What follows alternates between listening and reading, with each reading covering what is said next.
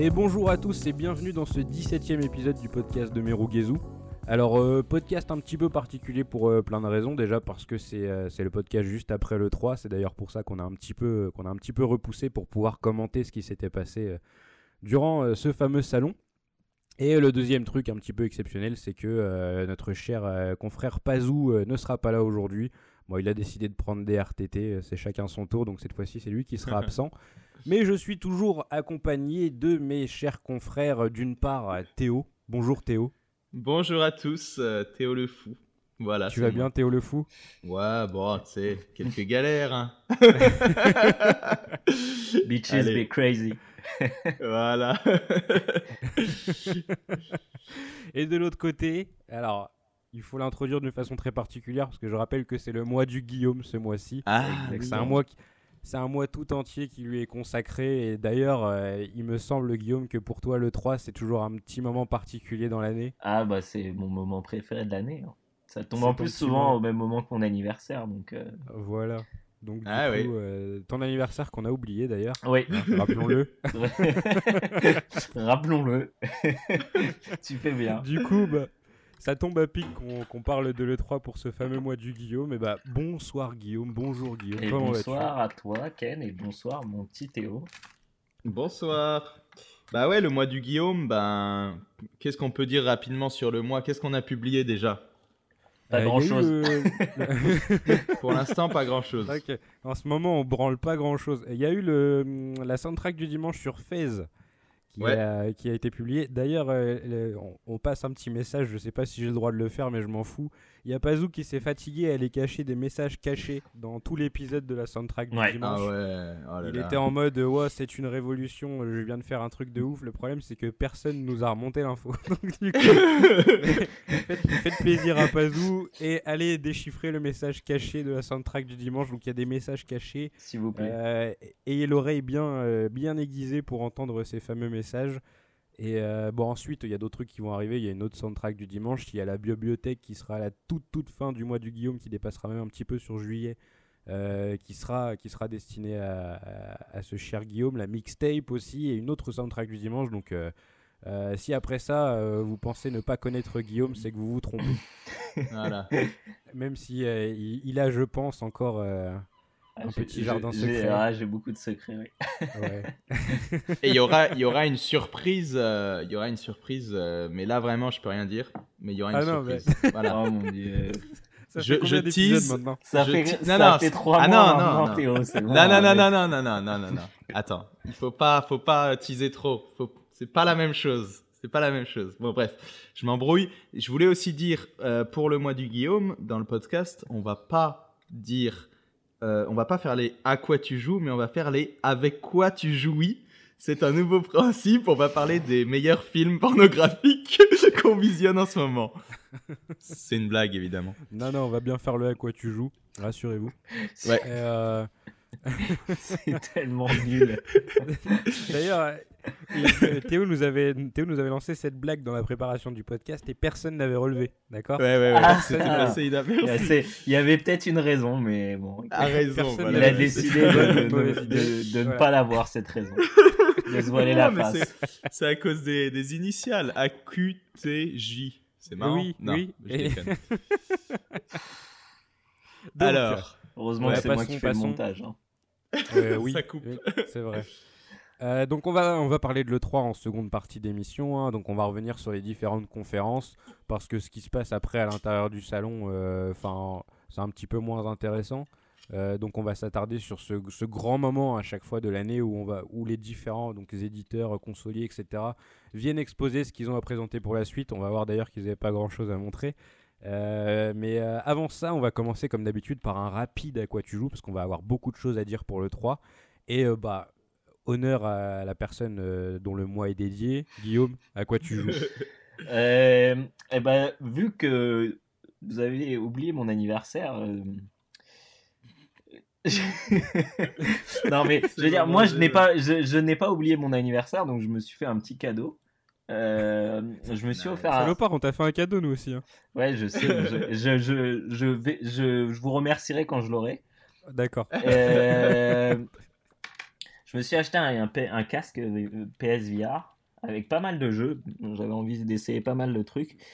Ouais. et c'est vraiment pas top. Hein. c'est vraiment pas top. Alors, moi, il faut savoir que je, quand même, je connais un peu la VR parce que mon frère, il a, il a pas mal de casques. Et euh, j'ai mhm. découvert à l'époque avec le DK1 de l'Oculus, donc euh, ça, ah ouais. ça, remonte. Et, euh, et pas mal, j'ai joué pas mal sur HTC Vive. Et là, tu passes au PSVR et tu dis waouh, ah, c'est un autre monde. Ah hein. oui. Ça pique, hein, Ah, ça pique. La résolution, elle est vraiment, vraiment pourrie, quoi. Alors, tu sais, c'est quoi la résolution du casque à peu près? Enfin, moi, à vue de nez, je dirais que c'est du 360p. Ouais, ça doit être ça, mais ouais, c'est ça. Ah ouais, Bah, ah, pareil, quoi, ça doit être pareil, un truc dans le genre, je sais pas exactement, j'ai pas. C'est de la vilaine PS3 pour être exact. Ouais, mais c'est pas tant. Ah vraiment, moi, c'est le problème, il vient vraiment pas des graphismes, à la limite, ça, je m'y étais préparé, tu vois. Mais c'est. Sur PS4 Pro, quand même? Ouais, sur PS4 Pro, ouais. Ah ouais Putain. Mm. Mais c'est surtout la résolution en fait qui est, qui est flinguée, tout est flou. Alors euh, du coup, bon bah j'ai commencé par euh, qu'est-ce que j'ai lancé en premier? J'ai lancé euh, VR Worlds et c'était bon, c'était vraiment pourri de chez pourri. T'as fait le truc de la luge et Ouais, ouais, ouais, ouais, j'ai fait la luge et tout et j'ai trouvé ça vraiment pourri. Et je trouvais en fait le fait de devoir se déplacer avec la tête, c'est ce qui rendait le truc ultra gerbant quoi. Ouais. Donc j'ai pas trop compris l'intérêt. Euh, j'ai joué à Bravo Team. T'as le aim controller du coup? Ouais, ouais, bah En fait, à la base, je voulais prendre Farpoint. Ouais. Mais je me suis rendu compte que si j'ai acheté Bravo Team avec le aim controller et Farpoint tout seul, et eh bah, ça me revenait moins cher. Donc j'ai pris Bravo Team et j'ai reçu Farpoint aujourd'hui, donc j'ai pas encore temps de, de, de tester. Mais euh, bon, c'est vraiment tout pourri. Mais, euh, mais j'aime bien le principe, en fait. Je trouve ça marrant de. de... Enfin, euh, le M-controller est assez précis pour le coup. Après, c'est le jeu en lui-même qui est un peu pourri, où c'est juste, t'as des vagues d'ennemis et tu leur tires dessus et, et tu peux te déplacer. J'ai mis du temps avant de comprendre qu'il fallait se que tu pouvais te déplacer sur la map. Parce que moi, j'étais dans, une, dans un optique où, ok, c'est Time Crisis. Donc, du coup, tu te déplaces que quand euh, le jeu te dit déplace-toi, tu vois. Ouais, ouais, d'accord, je vois, ouais. Sauf que là, en fait, non, non, tu as, un bouton spécial pour avancer. Et euh, j'ai mis du temps à le, trouver, en fait. Et, donc, du coup, j'ai fait toute la première partie en tirant à, vue et c'était assez compliqué. Euh, mais euh, une fois que j'ai compris ce, principe, j'ai trouvé, que c'était vraiment pas top. Hein. Mais mais il y a, y a, un côté drôle quand même parce que tu, tu, tu finis, tu finis par t'y croire en fait. Tu vois, tu, tu rentres dans le jeu quoi. Ouais, ouais.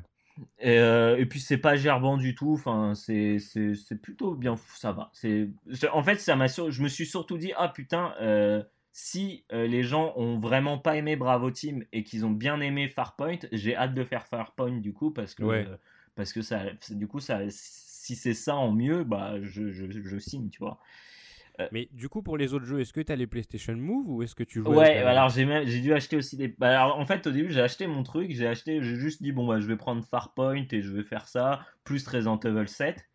Et, euh, et après, j'en ai parlé sur le Discord et Pazou m'a dit mais non, euh, tu devrais jouer à Rez et tu devrais jouer à, à Super Hot VR. Et j'ai fait putain, mais ouais, Super Hot VR, il faut absolument que je le fasse. Et donc, du coup, bah, été obligé d'acheter les, les PS contrôleurs Move à 80 balles, là.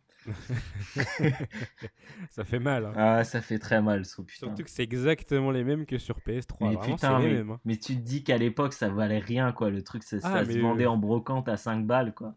Exactement, mais même, moins même en magasin, moi j'en vendais à 1 euro pièce, s'il te plaît. Et euh, à la sortie du VR, d'un coup, hop, ils sont remontés à 25 balles en occasion, puis ils sont remontés à 80 balles en neuf, ouais. Exceptionnel. C'est impressionnant. Et euh, du coup, alors, donc j'ai fait Bravo Team, donc je trouve ça, voilà, c'est sympa. Après, j'ai fait euh, Playroom VR, qui est un jeu euh, qui est. Playroom VR. C'est un jeu qui est vendu avec, et c'est une espèce de petit jeu de plateforme, et c'était très sympa. Ah, c'est pas un jeu où tu peux jouer en, multijoueur? Ah, peut-être, je sais pas. J'ai pas joué, je joue jamais en multi, donc. Mais là, là c'était vraiment cool. Et et euh, je sais pas, je vais pas jouer plus que ça parce que c'était. J'ai trouvé le principe sympa, mais genre j'ai déjà j'étais pas dans le mood pour faire un jeu de plateforme. Parce que là, c'est vraiment un jeu de plateforme et en fait, la caméra, c'est ta tête, c'est tes yeux, quoi. Donc, euh, c'est assez, assez cool. Franchement, c'était bien foutu. Et je crois que d'ailleurs, ils ont, ils ont annoncé qu'ils allaient faire un, vraiment un jeu beaucoup plus complet. Parce que là, c'est un petit jeu gratuit pour, euh, pour euh, tester la VR, en fait. Ouais. Et donc voilà, j'ai fait ça. Et après, j'ai commencé Resident Evil 7. Et qu'est-ce que ça donne alors Resident Evil 7 Voilà, la résolution elle est vraiment trop basse. Ah ouais? Ouais, vraiment. Et donc j'ai commencé. Bon, j'en suis pas fier, hein, mais euh, en fait, euh, je suis rentré dans la première pièce. la lumière s'est éteinte, j'ai enlevé le casque. J'ai fait non, c'est mort, je veux pas y ah jouer. ah c'est marrant ça. Mais tiens, donc ah, pour, rebondir sur Resident Evil, euh, euh, j'en ai parlé ou pas euh, dans le podcast? Parce que j'y ai joué à celui-là il y a quelques, un mois ou deux.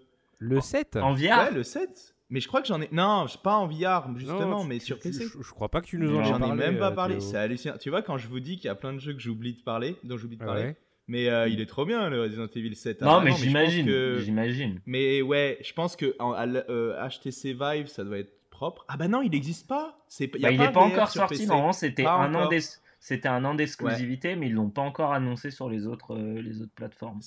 Ça va être euh, la supérieure version Ultimate là. Ah pour bah... le coup, ça va vraiment faire peur. Ouais, ouais, ou même sur Oculus, hein, parce que t'as pas besoin de bouger en fait, t'as pas besoin de room scaling. Et euh, l'Oculus, ah c'est quand même, en termes, je crois, en termes de résolution, l'Oculus est, est mieux que le, parce que du coup, tu joues avec la manette. Euh, ouais, ouais, là, tu joues à la manette et c'est vraiment bien foutu parce qu'en en fait, ils ont, ils ont une espèce de, de, de, grille et en fait, tu te déplaces. Quand tu bouges, en fait, as la tête de ton personnage avec le stick. Ouais. Ça le déplace de 30 degrés en fait. C'est pas, ça le fait pas, ça fait pas un, mouvement constant en fait. Ça juste, ça bouge de 30 degrés en fait. Et j'imagine que c'est un truc qui fait, c'est pour faire en sorte que justement, ça te donne pas envie de gerber. Et, ouais, ok, c'est bien foutu. Bah en fait, tu vises avec la tête, mais euh, ah si tu as besoin de te tourner rapidement, bah tu peux tourner avec le stick. D'accord. Et c'est vraiment bien foutu. Après, j'ai pas encore essayé d'armes parce que, bah, comme j'ai dit, j'ai arrêté. je suis arrivé à la première euh, à la première cabane et j'ai arrêté. Déjà, moi, sans le casque, je pouvais pas y jouer au jeu. Ouais, bah ouais. Avec un casque. Mais là, j'étais là, genre, non, mais ça va être cool et tout. Après, j'ai mis le casque et j'ai fait, ah, c'est bon, la résolution, elle est toute pourrie, donc je m'en fous. Je vais pas avoir peur, tu vois. Ouais, ouais, bah ouais. Et euh, ben si. ah, donc t'as quand même eu peur. Ah oui, bah j'étais. ah non, non, non, en fait, je suis rentré dans la cabane, y a... la lumière s'est éteinte, et j'ai dit non, non, non, vas-y, c'est mort. j'ai enlevé le hein. casque et j'ai dit euh, c'est impossible. Je... Si, si là, mon cœur s'emballe alors que juste la lumière s'éteint, euh, j'imagine pas quand il va avoir une gueule qui va s'afficher en plein milieu de Ah ouais. non, mais je te comprends. Hein. Donc là, j'étais un peu déçu de la VR. J'étais, ah, c'est pas top et tout. Et j'ai lancé Super Hot VR. Et, euh, et là, par contre, c'est vraiment super cool. Ça, par contre, ça, c'est, c'est tu t'y crois, quoi.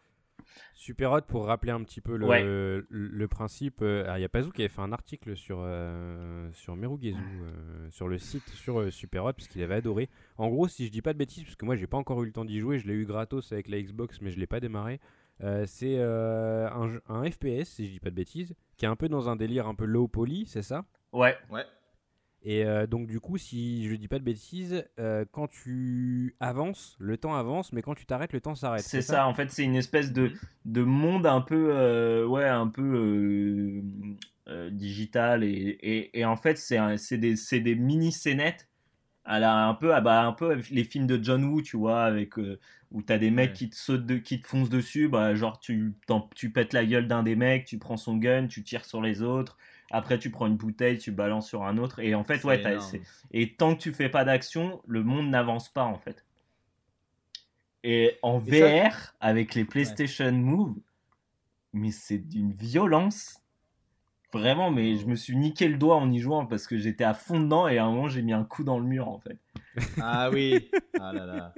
Mais ça c'est ouf. Mais alors, est-ce que du coup les, le low poly fait que la résolution peut être augmentée, tu vois, vu que ça C'est une bonne question. Bah, bonne question. Bah, en fait, là, ça, ça choque moins parce que tout est très blanc et très euh, pur, en fait. Donc, t'as pas vraiment. Euh, tu sais, ça je sais pas si ça affiche une résolution plus élevée, mais en tout cas, tu n'as pas. Ouais, parce que les textures sont plus lisses. Ouais, voilà, t'as pas cette euh, sensation de flou un peu bizarre que tu peux avoir notamment sur Resident Evil 7 où là c'est vraiment la, le pire. ah oui, j'ai fait GT Sport aussi et c'était tout pourri. Comment? Comment, excuse-moi Sur GT Sport, c'était vraiment tout pourri aussi, j'avais pas ah. j'avais oublié de le dire. Que... Ah oui, c'est vrai qu'il y a GT Sport aussi en VR. Mais t'as eu la fameuse OP 250 euros avec VR World. Exactement, ouais, c'est ça. ouais. Mm. ouais. Et euh...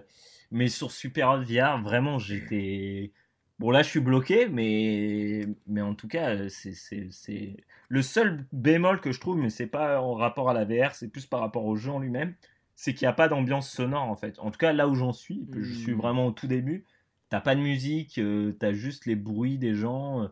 Euh, enfin, même pas, t'as pas vraiment de bruit, t'as juste des bruits de tir et tout, et c'est assez dommage, je trouve. Donc tu joues avec des écouteurs hein, en général Ouais, je joue avec le casque. J'ai un casque, euh, un casque Wi-Fi que je mets. Et, euh, ah ouais, propre. Ouais. Et donc, du coup, ouais, non, Super Hot VR, j'ai hâte de tester Farpoint, mais euh, Super Hot VR, j'étais, j'étais sur le cul, quoi. C'était, j'étais en sueur et tout. Euh, je jouais ah chez moi, je criais et tout. Mon chat, il me jugeait. Putain, quand j'ai enlevé mon casque, j'ai vu mon chat qui me regardait, il me jugeait. Il était là, genre, waouh. Je suis du regard. Ouais, mec, je sais pas ce que tu fais en caleçon là, comme ça, mais ça, ça a l'air de tout pourri. tu sais que je l'ai testé aussi, euh, le, le, Super Hot en VR. Ouais. Et euh, Dans le fameux bar euh, VR près de chez toi, non? Ouais, voilà, exactement. Et franchement, c'est vraiment celui qui m'a, moi aussi, ça m'a mis une bonne claque. Bah, de toute façon, tu as bien, as bien expliqué pourquoi, mais c'est vrai que là, tu as l'impression d'être dans les films, John Woo, même Matrix. Et je me dis que si ça continue cette évolution-là, bientôt tous les geeks seront super sportifs, tu vois. Parce qu'à force de, faire des mouvements de. Mais c'est hyper, c'est hyper sportif, hein, mine de rien. Ah ouais, c'est énorme. Mais c'est vrai que le jeu était vraiment fait pour ça, quoi. Enfin, c'est. Ouais, j'avoue. Mais j'imagine qu'avec le room scaling, ça doit être beaucoup plus intéressant parce que là, souvent, tu as, des, as des désynchronisations du jeu parce que euh, bah, le, le, PlayStation Eyes te, te, te retrouve pas en fait. Et, ah, donc, et donc, je pense qu'en en room scaling, ça doit être beaucoup mieux parce que tes, tes, euh, comment, tes mouvements, ils sont mieux reconnus. Ouais. Je sais pas s'il y a ce problème-là aussi avec les, les, les, les, manettes du Vive ou, du, ou même de l'acheter de, du de, comment, de l'Oculus. Mais, euh, mais j'ai du mal à jeter les objets. Je sais pas pourquoi, genre c'est vraiment ah. genre la plupart du temps ils, ils, ils, volent pas très haut, tu vois, ils font pas grand chose. Donc du coup bah je galère. Une de Ouais. C'est pas une question d'éclairage euh, chez toi ou comment il fonctionne Peut-être, ouais. Bah, c'est peut-être ça, ouais. Mais je, je, pas une question, je sais pas. Mais euh, en tout cas, ouais. Euh, je...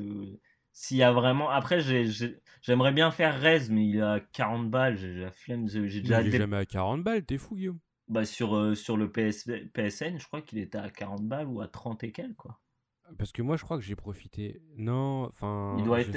il y a peut-être des offres de temps en temps, mais. Euh, ouais, enfin, moi, je l'avais chopé en sol dans des maths euh, il n'y a, pas, y a pas si longtemps que ça. Mais tu vois, Rez, justement, c'est un jeu où, juste avec euh, des écouteurs et les vibrations de la manette, déjà, le jeu, il te fait, il te fait transpirer, quoi. Hmm. Vraiment, t'es dedans. Alors, en plus, avec le casque, j'ose même pas. Ouais, j'ai vraiment envie de le faire. C'est, je pense que tu l'as, tu l'as déjà fait, Rez, ou jamais? Non, maintenant, justement, mais c'est ce genre de jeu qui m'intéresserait pas du tout. Mais là, en VR, ça a l'air d'être vraiment cool. Je, enfin, j'ai encore joué pas plus tard que je crois il y a un ou deux jours. Et juste avec une paire d'écouteurs, vraiment le jeu il me, il me baise le crâne comme, euh, comme aucun jeu me mange la tête.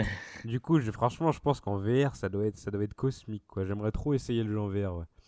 Et, euh, et j'ai acheté un autre jeu que j'ai pas encore essayé parce que j'ai pas encore eu d'amis chez moi depuis que j'ai le casque. Mais euh, j'ai acheté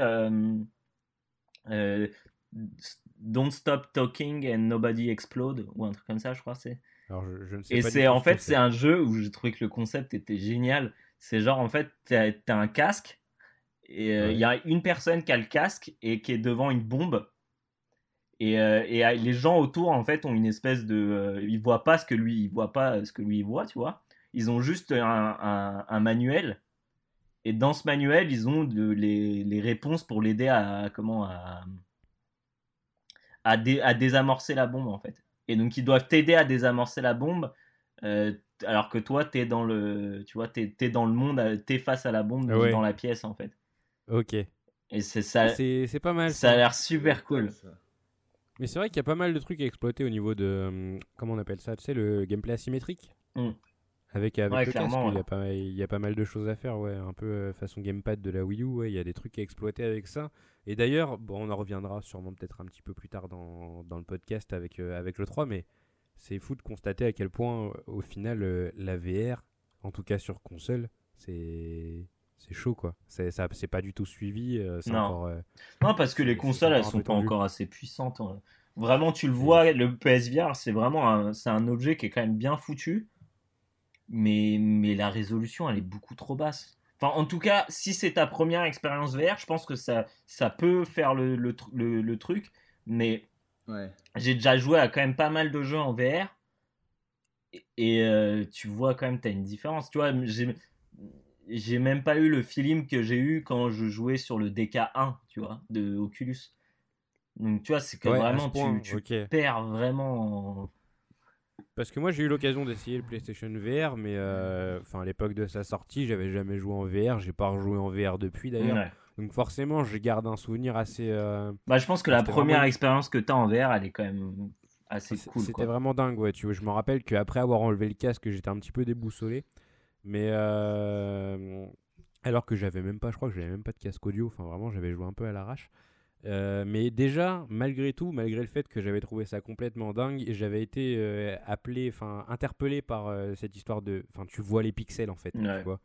C'est que vraiment tu les vois les pixels quoi. C'est assez, bah, assez euh, surtout genre sur des sur des fonds noirs par exemple t'as jamais de fond noir exactement parce que tu vois que le noir il est pas noir du tout tu vois. T'allais dire quelque chose Théo? Non bah, pas spécialement. Enfin là du coup euh, bah après je me dis que là on peut enchaîner après les, les à quoi tu joues et comme ça on arrive à le 3 euh, parce que ça va être oui, bien un sûr. bon morceau je pense bah, je, vais prendre la main parce que justement j'ai je joue à un jeu qui se joue en plus en VR et euh, qui, je pense, encore une fois, euh, doit être vraiment euh, exceptionnel en VR, c'est Tumper.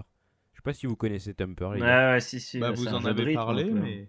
Vous en avez déjà parlé, je crois, il me semble, non C'est un jeu de... pas dans le podcast en tout cas, mais on a dû en parler sur le Discord. En fait, le principe est simple, c'est que tu joues un espèce de gros scarabée. Et tu te retrouves sur une piste, ça ressemble un petit peu à Audio Surf pour ceux qui ont connu Audio Surf dans les saintes années 2000. C'était le jeu sur PC où tu pouvais mettre tes musiques euh, et puis après tu devais appuyer en rythme sur les touches. Et c'est un peu le même délire au final. tu es bah sur une piste et euh, tous les obstacles qui arrivent sur ta route, ils sont synchronisés avec le rythme de la musique, qui est une musique euh, qui est vraiment brute de décoffrage. quoi. C'est vraiment, c'est vraiment vénère. Il y a des grosses percussions tout le long, etc. C'est extrêmement anxiogène comme jeu. Euh, j'y joue sur la Switch, euh, même en mode portable, ça arrive quand même un peu à me capturer des morceaux d'âme, tu vois. J'y ai joué une fois sur la télé euh, avec le tout, enfin tout éteint autour de moi. Ça m'a mangé une énergie phénoménale. Le jeu, il est vraiment dingue. Il y a, hum, de mémoire, il y a 8 ou 9 niveaux. Moi, je dois être au 7ème là, je, mets du temps à avancer. mais c'est chaque nouveau niveau, tu as une nouvelle mécanique de gameplay en fait qui s'installe. Donc au début, tu fais le premier niveau, tu te dis ouais bon euh, enfin quand tu es un peu habitué, habitué au jeu de rythme tu te dis ouais c'est supportable le deuxième niveau rajoute un truc tu commences à te dire ouais c'est un petit peu plus chaud le troisième en rajoute un et tu arrives à un stade où à chaque fois que tu commences un niveau tu te dis à quelle sauce je vais être mangé et c'est vraiment dingue à la fin c'est euh, c'est un jeu qui est très visuel donc c'est très difficile d'en parler euh, dans un podcast audio mais ça s'enchaîne extrêmement vite. Je vous invite à aller voir des, séquences de gameplay si vous voulez voir ce que ça donne. Euh, tu t'enchaînes en fait, les murs arrivent sur toi à une vitesse phénoménale et tout est en rythme donc du coup ça te procure une sensation, enfin c'est extrêmement plaisant, c'est extrêmement satisfaisant, ça me rappelle un petit peu Rez euh, au final dans certains côtés, dans cet aspect musique et gameplay qui sont mélangés. Euh, c'est vraiment un jeu à faire et en plus il joue en VR, donc en VR ça doit être encore plus usant et justement j'ai du mal à j'ai du mal à, à, jouer à ce jeu quand je sors du taf parce que c'est trop d'énergie en fait. Je sais pas si vous connaissez ça. C'est ce genre de c'est genre de jeu où quand tu joues, t'as besoin d'être en vacances en fait, tu vois. Genre le, moment où j'ai le plus kiffé Tumper, c'est le moment où j'étais euh, sais genre avant de faire une sieste, je me mettais sur Tumper, je lançais le jeu et je savais qu'après j'allais dormir, tu vois, pour récupérer de l'énergie, tu vois. C'est vraiment le, le jeu, il est crevant sa race. Et du coup, bah là, comme je suis en train de taffer en ce moment et quand je rentre du taf, je suis un peu claqué j'ai pas envie de jouer à Tumper. Et c'est dommage parce que j'ai vraiment envie de voir la fin du jeu, surtout qu'il paraît que le dernier niveau est exceptionnel. Mais vraiment, c'est un, un, jeu que je conseille. Et ouais, je pense du coup, Guillaume, en VR, il y a moyen qu'il soit marrant. Il y a vraiment moyen qu'il soit cool. Et tu peux placer Moi, je ramènerai mon casque VR alors. Comme audio Bah non, mais le truc, c'est que moi, je l'ai sur Switch. Ah. Ah, oui, ah. ok. ouais. tu disais Théo? Non, excuse-moi, tout à l'heure j'ai mal compris. Tu, tu, faisais la comparaison avec Audio Surf, mais là, est-ce que tu peux mettre les, tes propres musiques dans, dans ce jeu tu peux pas mettre tes propres ah. musiques sur, euh, sur Tumper, c'est des musiques euh, donc, qui sont imposées. comme je, comme je dis, ouais. c'est vraiment des musiques bien vénères. Alors, Musicalement, c'est un délire un peu particulier. C'est vraiment, c'est énormément de percussions, tu vois. C'est vraiment des morceaux euh, très, très sombres. Euh, ah ouais? euh, Ah ouais, avec des rythmes très marqués. Mais de toute façon, le jeu, il est anxiogène, tu vois. Genre, tu tapes le boss de chaque fin de niveau. C'est un espèce de visage gigantesque comme ça qui pousse des hurlements et qui te ah crache bah. des attaques à la gueule, tu vois. Enfin, vraiment, le, jeu, il est violent. C'est un peu quoi. Euh, c'est un peu, c'est vrai, ça ressemble un peu à Andros, mais c'est vraiment, c'est particulièrement violent. C'est parti. En fait, il y a rien de clément dans le jeu. Tu vois, vraiment, le jeu est méchant avec toi, que ce soit visuellement, auditivement, le jeu il est méchant avec toi. Ah, Après, ouais, non, la comparaison à Audio Surf, je l'ai fait par rapport au fait que tu sais, t'es es vraiment sur une piste, en fait. Et tu sais, dans mhm. Audio Surf, les tuiles arrivaient et t'appuyais sur les boutons, euh, enfin, selon. Euh, tu sais, tu pouvais aller à gauche, à droite, etc. il y a le même principe en fait dans, euh, dans Tumper, c'est que la musique elle est en train de se jouer et des fois tu du coup tu dois arriver sur, euh, enfin il arrive un certain moment dans le jeu où tu te retrouves à avoir plusieurs pistes justement et tu navigues de gauche à droite en devant choper les bonnes les bons obstacles qui tombent au bon moment quoi pour gagner le maximum de points. Et c'est d'ailleurs quelque chose que je trouve vraiment génial dans le jeu et ça m'a je suis pas j'arrive pas à voir les ficelles de game design euh, en général etc. Je suis pas aussi pointu dans mon analyse mais il y a un truc qui m'a sauté aux yeux dans Tumper, c'est que le jeu en fait, il a pas de niveau de difficulté, ce qui peut être surprenant pour un jeu qui mélange un petit peu euh, enfin qui, qui, qui, est clairement dans un esprit jeu de rythme parce qu'en général dans les jeux de rythme tu as des niveaux de difficulté. Euh, là t'en as pas mais en contrepartie du fait de ne pas avoir de niveau de difficulté, en fait, tu peux toi-même appréhender ce qui t'arrive comme tu le veux. Par exemple, si jamais il y a un mur qui arrive sur la droite et que toi, du coup, tu vas contrer ce mur parce que, enfin, il arrive dans le rythme, tu dois le contrer, sinon tu te le prends de plein fouet. Mhm. Soit tu commences à le contrer bien en avance et du coup, bah, t'es safe, tu vois, tu passes le mur tranquille. Soit tu dois taper pile poil le mur au bon moment et dans ce cas-là, tu gagnes plus de points. Et cette mécanique, cette mécanique qui, qui félicite les, joueurs qui les récompensent, ceux qui ont tendance à arriver pile poil à la frame près sur l'obstacle, euh, bah, c'est en fait le système de difficulté du jeu, tu vois. C'est que soit tu vas te dire, ouais, je suis pas trop. C'est ouais, non, mais c'est exactement ça parce que tu as un ah. système de notes qui va de qui va de C à S. Ah et du coup, euh, ouais, avec le système de points, soit tu vas être pas trop téméraire, tu vas te dire ouais bon bah le jeu c'est un véritable cauchemar, euh, j'ai envie de sortir de là indemne, je prends pas trop de risques, mais dans ce cas-là je mange davantage de B ou de C. Euh, soit, euh, du coup, tu te dis, bah moi, je suis là euh, en mode super player, je veux vraiment vivre l'expérience à fond. bon courage déjà, mais enfin, si jamais tu y arrives, du coup, ouais, tu c'est encore une strate supplémentaire et je trouve ça vraiment dingue que tu peux refaire plusieurs fois le même niveau en le sentant progresser et du coup au fur et à mesure que tu progresses bah, tu tentes vraiment de le faire bah, à la façon rang S quoi tu vois. Et non vraiment c'est une superbe expérience. Je sais plus où j'avais entendu parler de ce jeu à la base mais euh, toujours est-il que c'est un ami à moi qui m'en avait parlé, il me l'avait fait essayer sur sa Switch. Et euh, je regrette vraiment pas mon achat et bah, j'espère venir à bout. Je vais profiter de mes vacances prochaines pour, euh, pour enfin le finir. À toi Théo? Ah, bah, Attends deux secondes. Bah avant de finir. Autre. Non, en fait, j'en ai pas vraiment un autre, mais en fait, je voulais faire un énorme mea culpa. je voulais faire un énorme mea culpa en deux parties très rapides. Euh, le mois dernier, j'ai parlé de Don't Starve Together. Euh, je sais pas si vous vous en rappelez, j'ai pas mal, euh, bah j'ai pas mal ragé. Ouais, j'ai pas mal ragé à propos du jeu en disant que le procédural c'est de la merde et, et je comprends pas l'intérêt de jouer à un jeu où tu meurs et tu recommences à zéro et c'est frustrant et ça m'énerve. je, je, crois, je crois que depuis l'enregistrement du dernier podcast, j'ai dû passer 40 heures sur le jeu.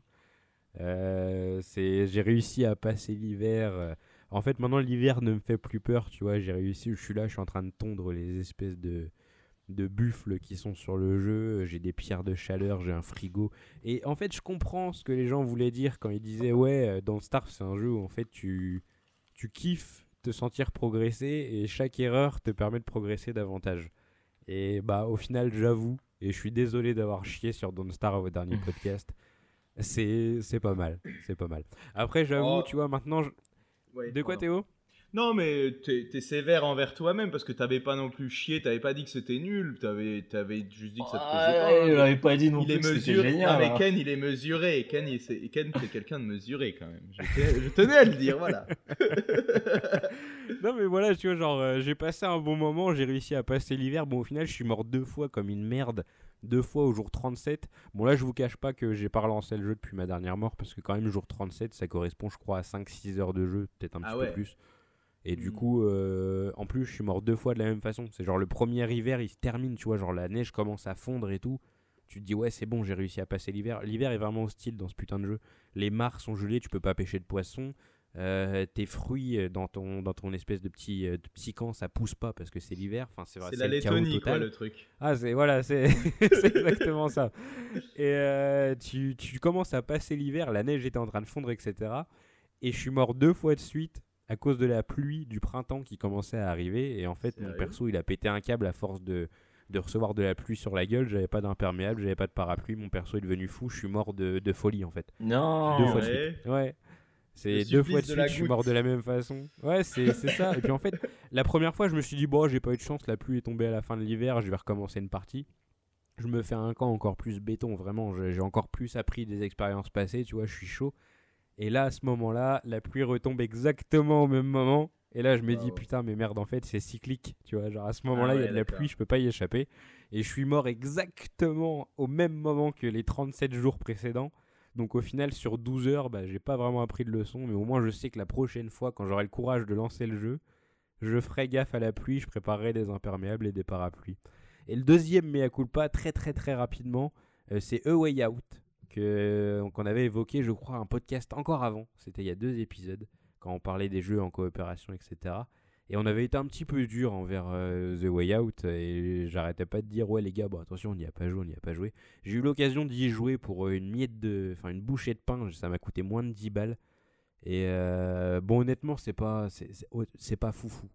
C'est t'as des, des grosses facilités d'écriture. Le jeu il est simple mais t'as pas idée à quel point il est simple. C'est genre, par exemple, il y a une course-poursuite en bagnole. Et euh, bah, à un moment donné, dans ta, piste, dans ta course-poursuite, genre les, les keufs ils vont t'arrêter, tu vois. Tu te dis, ouais, merde, je vais recommencer toute la course-poursuite. Non, non, tu recommences au virage d'avant. Tu vois. Ah Donc, du coup, c'est, c'est vraiment pas difficile. C'est pas un jeu où tu dois t'imaginer, genre, comme, je sais pas, ne serait-ce que les jeux euh, Telltale ou David Cage, euh, avoir un brin de challenge quelque part. C'est pas difficile du tout. Euh, c'est pas. Euh, je me suis fait un petit peu chier de temps en temps. Mais au final, quand je l'ai fini, je me suis surpris à. Surtout que la fin est assez particulière. Je vais pas spoiler parce que si je l'avais su, j'aurais été dégoûté. Mais quand j'ai fini le jeu, je me suis dit putain, au final, je me suis attaché au personnage. J'ai peut-être pas passé le, le moment ludique le plus incroyable de ma vie, mais ça a marché. Tu vois?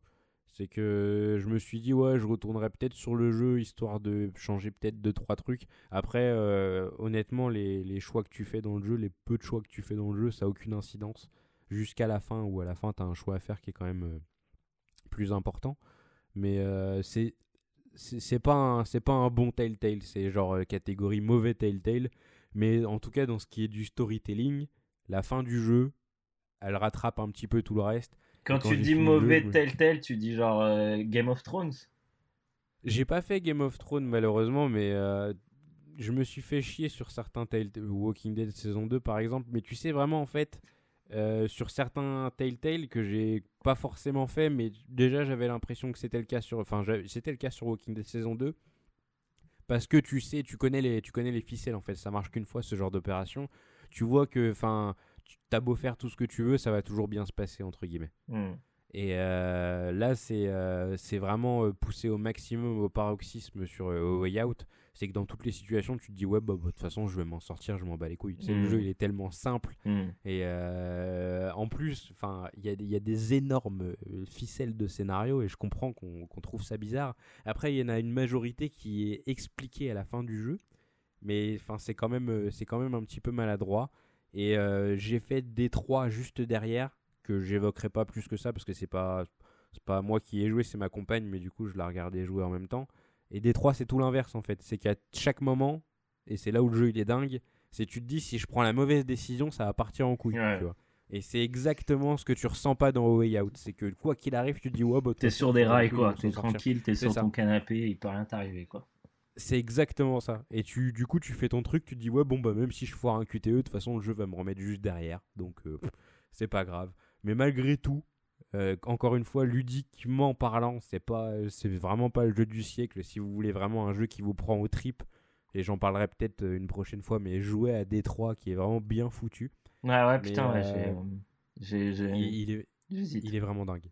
Il est, il est vraiment fou et euh, il a une rejouabilité tarée. Vraiment, genre, faut pas hésiter. Je pense que de tous les jeux à storytelling, genre en mode ouais, tu fais des choix QTE, etc., je pense que Détroit c'est le mieux construit que j'ai vu. Vraiment, c'est atteint un niveau, euh, c'est ouf. Il y a aucun Telltale qui, qui, qui ne serait-ce qu'effleure euh, la qualité euh, de Détroit en termes de ouais, je fais des choix et ça a une incidence primordiale et hmm. enfin, le jeu est vraiment extrêmement bien foutu. Mais A Way Out, pourquoi pas Tu vois, genre si tu le chopes pas cher, si tu le chopes à 10 balles maximum, 10, 15 balles, à la limite 15 balles, vraiment, c'est dernier carat euh, c'est tu passes un bon moment. Tu vois, genre tu une grosse après-midi, tu le finis. Tu vois la fin, tu te dis ah putain quand même, je m'étais, enfin tu sais genre euh, les personnages ils sont attachants machin et tout. Puis voilà quoi. Bon alors à quoi je joue? Alors moi j'ai euh, fait l'acquisition d'un nouveau téléphone récemment. Et faut savoir un truc, c'est que moi je m'en suis, je m'en suis longtemps longtemps assez bien battu les couilles entre guillemets des, smartphones et parce que, parce que moi j'aimais bien les PC, les consoles et que voilà, c'était redondant. Pour moi, un téléphone c'était fait pour téléphoner, entre guillemets. Et euh, alors, j'avais fait l'acquisition euh, en fin 2015 de mon premier vrai smartphone qui était vraiment à chier. Et, euh, et là, j'en ai pris un nouveau. Et là, mes amis, il y a quelques mois, j'en ai pris un nouveau. Et là, mes amis, j'ai découvert à quel point l'expérience smartphone designé par Steve Jobs lui-même à quel point cette expérience peut être euh, agréable parce que uh-huh. je me suis, je suis passé sur euh, le Google Play, j'ai téléchargé un mm-hmm. petit émulateur, un petit émulateur, un désolé, un petit émulateur, et ensuite je me dis ah oui mais là ok t'as l'émulateur euh, sur le téléphone, mais derrière ça va falloir que je prenne une micro SD, que je mette mes ROM dessus, ça va être chiant et tout, et en fait pas du tout, je vais sur un random site internet euh, de ROM, je clique, boum, ça se télécharge et je peux lancer mon émulateur. Et là, je me dis, ma vie vient d'être bouleversée. Parce que ça veut dire que. du coup, tu avais ouais, l'émulateur sur le téléphone. Ouais, mais, mais euh, tellement simple, quoi. Je l'ai fait, moi qui suis un noob des téléphones, je l'ai fait en 5 minutes. Et je me suis dit, facile. attendez, là, c'est une révolution. Parce que ça veut dire que je peux émuler proprement. Alors là, on est sur de la Mega Drive en l'occurrence ça veut dire que je peux émuler tous les jeux, mais genre n'importe où. Et moi qui suis un grand hyperactif, je supporte pas d'attendre, de stagner et tout. Avoir des émulateurs à portée de main sur mon téléphone, c'est juste un truc de fou. Oui, je comprends. 2018, les smartphones, voilà ma recommandation, mon AFK pour être plus précis, les smartphones. non, mais du coup, bah, du coup, ouais. Mais du coup, t'as pas été, euh, on va rentrer dans le vif du sujet, mais t'as pas été euh, genre euh, déconcerté par euh, la maniabilité smartphone avec ces fameux boutons Alors, attention, sur parce que du coup, moi, vers quoi, quel genre de jeu je me suis dirigé? Les, Le genre de jeu pour, le, pour lesquels je n'ai normalement pas la patience de rester devant mon écran, mais en fait, les, les JRPG, tout simplement. Et là, j'ai commencé par l'un des plus beaux, euh, c'était Shining Force 2. Bah, D'ailleurs, Ken, c'est aussi euh, via, par rapport à toi que j'y ai repensé à ce jeu, puisque pour refaire un peu. Bah si, la chronologie, c'est euh, euh, la mixtape de Mehdi dans un contenu Meregezu exclusif sur le SoundCloud. Hein. Je fais la promotion. Et en fait, il y a cette musique qui est euh, Welcome to Our Town. Town. Ah putain, viens, on en parle 3 secondes vraiment. Genre, cette musique, elle m'a baisé le crâne. Je rigole pas vraiment. Allez écouter la, allez écouter la mixtape de Mehdi sur le SoundCloud de Merugezu. Il y a une musique, je crois que c'est la deuxième ou la troisième, elle s'appelle Welcome to Our Town de Shining Force. Elle m'a mangé la tête. Les gars, j'ai écouté que ça pendant trois jours. Genre, j'étais sur mon vélo, je l'avais mis en mode repeat et tout. Vraiment, j'étais complètement fou. J'ai découvert le réarrangement exceptionnel. cette musique, vraiment euh, exceptionnelle. Mais j'avais déjà, euh, il y a quelques années, j'avais déjà réalisé que, euh, que le, le, réarrangement, il est vraiment, vraiment très propre. Et ça, c'est du pain Extrêmement lourd. Hein. Ah ouais, il est trop bien. C'est du pain béni pour les, pour les otaku, les geeks, parce que les JRPG rétro 16 bits, mec, Ken, toi, c'est pareil, c'était encore via, via toi que j'avais découvert ça. C'était tout. tu te souviens, Is, orchestral Is Mec, ça, cousin, tu m'as envoyé ce truc un coup, je l'ai vraiment écouté. Oui, ouais, genre pendant que je préparais la bibliothèque ouais. Yuzo Koshiro, ouais. Exactement. Yuzo Koshiro, la bibliothèque, tu m'as envoyé ce truc, Is réarrangé d'orchestral et tout. Et je dis, oui. putain, c'est ouf. La musique lourd, est hein. trop bien. Et en fait, quand tu vas lancer le jeu original, bah, là, ça va être des versions 16 bits beaucoup moins euh, développées. Et tu fais, ouais, c'est lourd, mais voilà, euh, c'est un peu différent. Et sur Shining bah Force. Après, quand même, pour Shining Force 2, Welcome to Our Time, même la version 16 ouais, elle, est, bien, lourde. Elle est bien, elle est bien. Mais après, Is, je sais pas sur quoi c'était sorti. Peut-être sur des consoles encore. Je crois que c'était sur des PC, euh, des vieux PC, hein, des vieilles. Euh, c'est ça, ouais, exactement. C'était le PC 88, par exemple. Voilà. Enfin, c'est sorti. Euh, Is, c'est vraiment un jeu qui, est, qui, a une culture PC. Bon, après, maintenant, tu peux les trouver sur. genre, le dernier, il est sorti sur PS4, PS Vita, il sort sur Switch aussi. Ah euh, je sais qu'il y a Is Origin qui est sorti sur Xbox One et PS4 et lui il me fait trop de l'œil, j'ai trop envie de le faire, je pense que je vais pas tarder. Mais ouais, c'est une série un peu PC, ouais. Ouais, et du coup les sonorités sur Is, il y a tellement un gap entre la, la version orchestrale et la version euh, originale, quoi. Mais, mais c'est vrai que sur Shining Force, même la version 16 bits, elle se, se, défend bien. Mais bon, alors du coup, je reprends. Du coup, Ken, toi, tu as commencé à me dire, ah putain, cette chanson, elle est trop bien, elle est trop bien. Et du coup, quand je me suis dit, euh, tiens, je vais prendre un émulateur, directement, j'ai repensé à, Shining Force 2. Euh, j'en ai déjà parlé dans, dans, le podcast, je pense, mais en gros, c'était ma mère qui l'avait acheté à la jaquette ou je sais pas quoi pour l'anniversaire de mon grand frère, enfin n'importe quoi. En plus, la jaquette était trop moche en, en Europe. Ouais. Et en fait, c'était un jeu euh, tactical RPG en anglais. Moi, j'avais. Franchement, j'ai essayé de me rappeler quand est-ce qu'on l'a eu. Tu vois, j'aurais tendance à dire l'anniversaire de mon frère, c'est en février. Je pense que c'était février 97, tu vois. Donc, euh, ça remonte à 20 ans, tu vois. Et, euh, et à l'époque, en fait, le jeu, je l'ai fait, je l'avais commencé, je, je l'aimais bien, mais je comprenais très très peu de choses et très vite, je me faisais botter le cul parce que le jeu n'a pas de mode easy. Il a à l'ancienne, il a le mode normal qui est déjà assez dur. Ensuite, il a le mode dur. Ensuite, il a le mode super dur et le mode euh, ouch. Ouch, genre euh, onomatopée de la douleur. Et du coup, bah non, mais c'est trop bien. Et du coup, euh, après, je l'avais commencé quand j'étais petit. Après, quelques années plus tard, on l'avait bien encore avancé avec mon cousin. Je pense qu'on l'avait fait à moitié, tu vois. Mais on l'avait jamais vraiment fini parce que c'est un jeu qui est assez long, etc. Et là, je me suis dit, allez, c'est parti. Et du coup, j'ai finalement, ce soir, là, tout à l'heure, j'ai fini le jeu avec le, le, la guerre, euh, comment dire, la bataille secrète post-générique, qui, ça c'est encore pour toi Ken, c'est la map, c'est la forme de Sonic. C'est la map est ah en forme de Sonic. Ouais, la map est en forme de Sonic qui, tu sais, il fait le truc avec son doigt là, tu sais quand il a les jambes croisées, il oui, fait oui, je et, euh, et, du coup, ça m'a fait délirer. Et euh, franchement, ça, franchement, je vais juste dire que excellent tactical. Euh, old school, mais vraiment, euh, je pense s'il y a bien un style de jeu qui a peut-être pas tant vieilli que ça, en fait, c'est peut-être ces, jeux-là parce que tu gardes l'ambiance, tu, ça reste, c'est pas magnifique euh, pour de la Mega Drive, mais bon, ça reste agréable, les petites couleurs et tout, et puis et puis il y a un vrai aspect stratégique qui a finalement pas qui vieillit pas trop mal, tu vois, parce que voilà, c'est peut-être une stratégie un peu plus basique, mais déjà, c'est pas une stratégie temps réel, c'est une stratégie tour par tour, tu as le temps de te poser, c'est très pratique. justement, tu as été intelligent. T'as bah intelligent, je pense, de, de, de, de, partir sur un jeu mobile et de, enfin, du coup, de partir sur de l'émulation mobile et de faire un tactical. Parce que moi, par exemple, j'ai, enfin, je peu d'expérience sur l'émulation mobile. J'ai essayé deux trois trucs. Bon, j'ai essayé Street of Rage parce que Sega faisait un truc euh, avec Sega Forever. Là, tu peux télécharger plein de jeux Sega sur le Google Play. Ah oui. Mais euh, j'avais téléchargé un émulateur GBA et euh, j'avais fait Zelda The Minish Cap que moi j'ai jamais fait, jamais fait auparavant. Et au final, j'ai lâché l'affaire au bout, de, je crois, du deuxième donjon parce que. Enfin, tu sais, mine de rien, Zelda, de temps en temps, ça te demande d'être assez précis dans ton coup d'épée, mm. surtout que Link qui tape sur une certaine surface, tu vois. Très et, cool, euh, avec tes. Cap. Hein. Il est cool, tu vois, genre vraiment au niveau design et tout, j'avais trop envie de le faire, mais le mm. problème c'est que, enfin, trop frustré en fait, tu vois. Les combats ils étaient beaucoup plus compliqués parce que mes doigts cachaient l'écran, puis des fois tu mets un coup sur une flèche que tu veux pas mettre, j'ai lâché l'affaire. Un tactical, c'est vrai que c'est une bonne idée.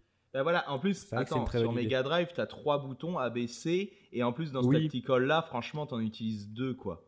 C'est deux boutons. Euh, je pense même qu'un Sonic, mais après Sonic, il y a quand même euh, une question de réflexe, parce que, mais tu vois, un Sonic, j'ai essayé Sonic.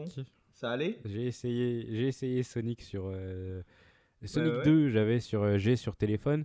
il faut s'y faire Mais ouais, tu t'y fais, mais enfin ouais, en effet, comme il n'y a qu'un seul bouton dans Sonic, au final, ça joue surtout avec les positionnements mm. de tes doigts sur les sticks. Il faut s'y faire, mais c'est pas parfaitement confortable, mais tu t'y fais. Donc, comme tu as dit, Ken, bah, tu as bien identifié euh, le truc, c'est que c'est le, le, tactical, il est vraiment bien adapté euh, à, l'absence de skill qui résulte de l'utilisation de, des touches émulées, tu vois.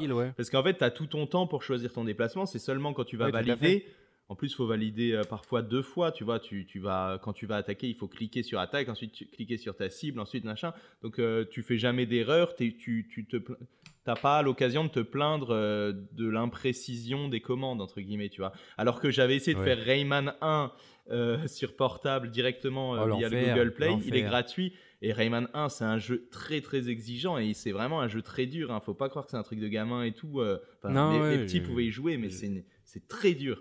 Et franchement, euh, je l'ai refait sur Game Boy Advance euh, il y a quelques années de ça, et sans cheat code, euh, Rayman, tu galères. Hein. Ouais, et encore sur, sur Game Boy Advance, je crois qu'ils avaient, ils avaient été un peu plus gentils. Tu pouvais finir le jeu sans avoir toutes les cages, mais peut-être que je me trompe, donc je vais pas m'avancer là-dessus. Et je veux, allez, j'avais fini sur Shining Force. Il y a un truc qui me fait délirer, il faut que j'en parle, c'est qu'en gros, pendant tout le jeu, bah, c'est très sobre, on va dire. Enfin, pendant la majeure partie du jeu, le, le, le le milieu, mais si tu veux, le milieu, euh, ah, tu as 5% d'intro ou 3% d'intro.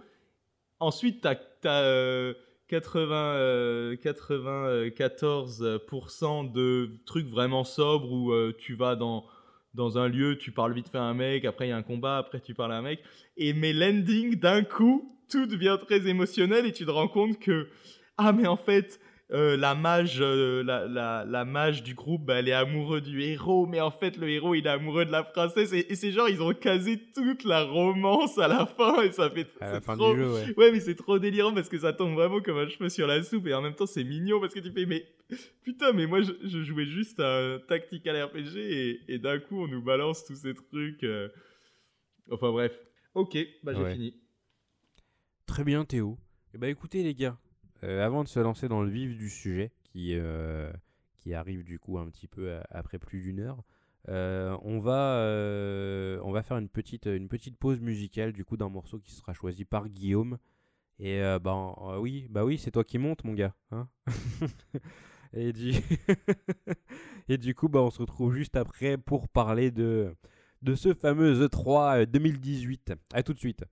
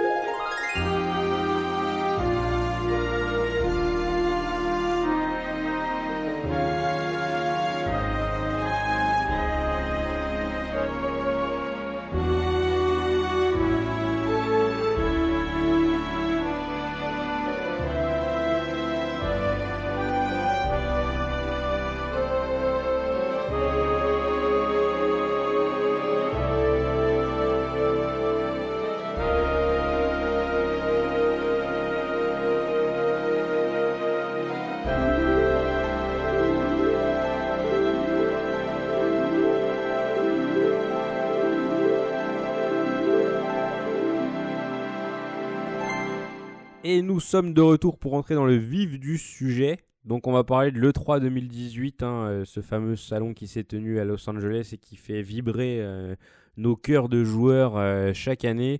Bon, le, gros événement de l'E3 à chaque fois c'était les conférences parce que du coup le public du monde entier y a accès.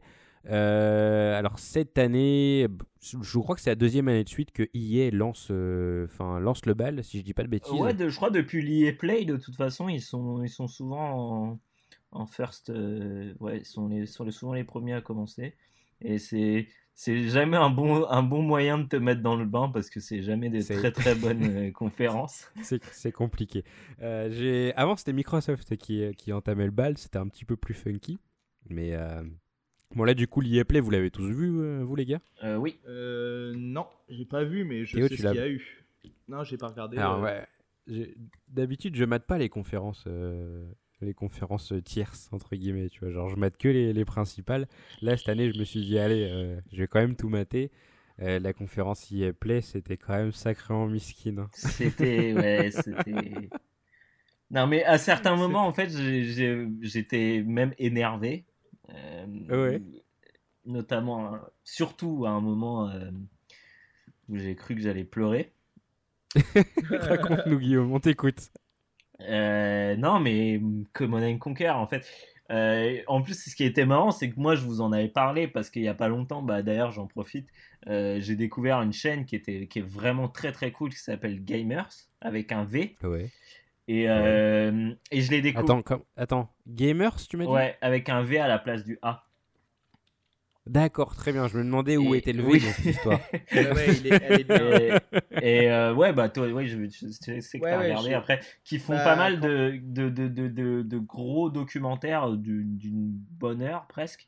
Euh, et euh, j'ai découvert avec un documentaire qui s'appelle The Rise and Fall of Command and Conquer. Et donc c'est sur plein de grandes séries. Ils expliquent bah, d'où c'est parti et pourquoi aujourd'hui on n'en a plus en fait. Et euh, donc, euh, moi, je suis un grand fan de Command Conquer. Et, euh, et, du coup, bah, c'était intéressant de voir parce que c'est vrai qu'il y a eu pas mal d'histoires pendant un temps avec un Command Conquer qui devait être développé par BioWare et on savait pas trop, puis il a été annulé. Non, ah, d'abord il est passé en free-to-play, après il a été annulé. Enfin, bref, ça a été un gros, une grosse merde comme comme comme EA est capable de le faire. Parce que oui, je vous spoil à la fin. Hein, c'est la fin, c'est la, de la faute d'hier. Hein. oui, oui. c'est de la faute d'hier qu'on fait. Eh, mais Starcraft, c'est bien quand même. Vous devriez peut-être plus faire du Starcraft. ouais, ah ouais. Et, euh, et, euh, sauf que bah, les gens qui aiment Command Conquer, c'est pas vraiment les gens qui aiment euh, Starcraft. sinon, ils joueraient à Starcraft. Sinon, ils joueraient à Starcraft, exactement. Mais oui. Et donc, du coup, ils ont annoncé un nouveau Command Conquer qui est sur mobile. Qui, euh, en soi, en soi, il a pas l'air trop pourri, mais moi, je supporte pas les jeux mobiles, donc je m'en fous complètement. Et c'est vraiment pas ce que les gens ils attendent d'un Command Conquer. Ce moment de la conf, il était vraiment, vraiment chaud. Et on est d'accord, oui, en plus, c'était un moment où ils sont restés genre bien 5 minutes à jouer à un putain de jeu mobile sur scène. C'était tendu, ils ont invité des commentateurs, des joueurs, nanana, ils sont en train de jouer à leur truc et toi t'es là genre ouais moi je veux du gros tu vois et t'as ça, c'était chaud. Et, non mais en plus c'est genre vraiment d'un point de vue d'une personne qui attend un nouveau Command Conquer, c'est vraiment un truc où t'es là genre mais sérieux mais ils se foutent de notre gueule en fait. C'est genre. c'est un pain dans la gueule. En hein, fait, ils sont, en ils sont en train de déterrer le cadavre de Command Conquer et puis ils jouent avec devant toi et ils sont là, genre. ah, t'as cru que c'était un nouveau Command Conquer. et après, ils sont... après, à la fin, ils... mettent un dernier coup en te montrant la gueule de Kane qui ressemble plus à rien et ils sont là, genre. Regarde ta gueule. et, euh, et, donc, voilà.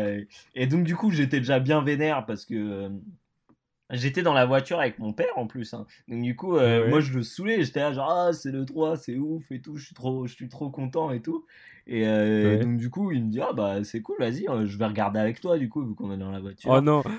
et genre du coup tu sais c'était vraiment la pire. Bon il y avait Square Enix, mais ça va être vraiment une des pires conférences. Euh, tu sais tu veux hyper quelqu'un et tu lui montres la conférence IE, tu vois. C'est pour ça que je te dis que c'est la pire conférence par laquelle commencer quoi. Il y a eu juste une petite lueur d'espoir à un moment sur Sea of Solitude.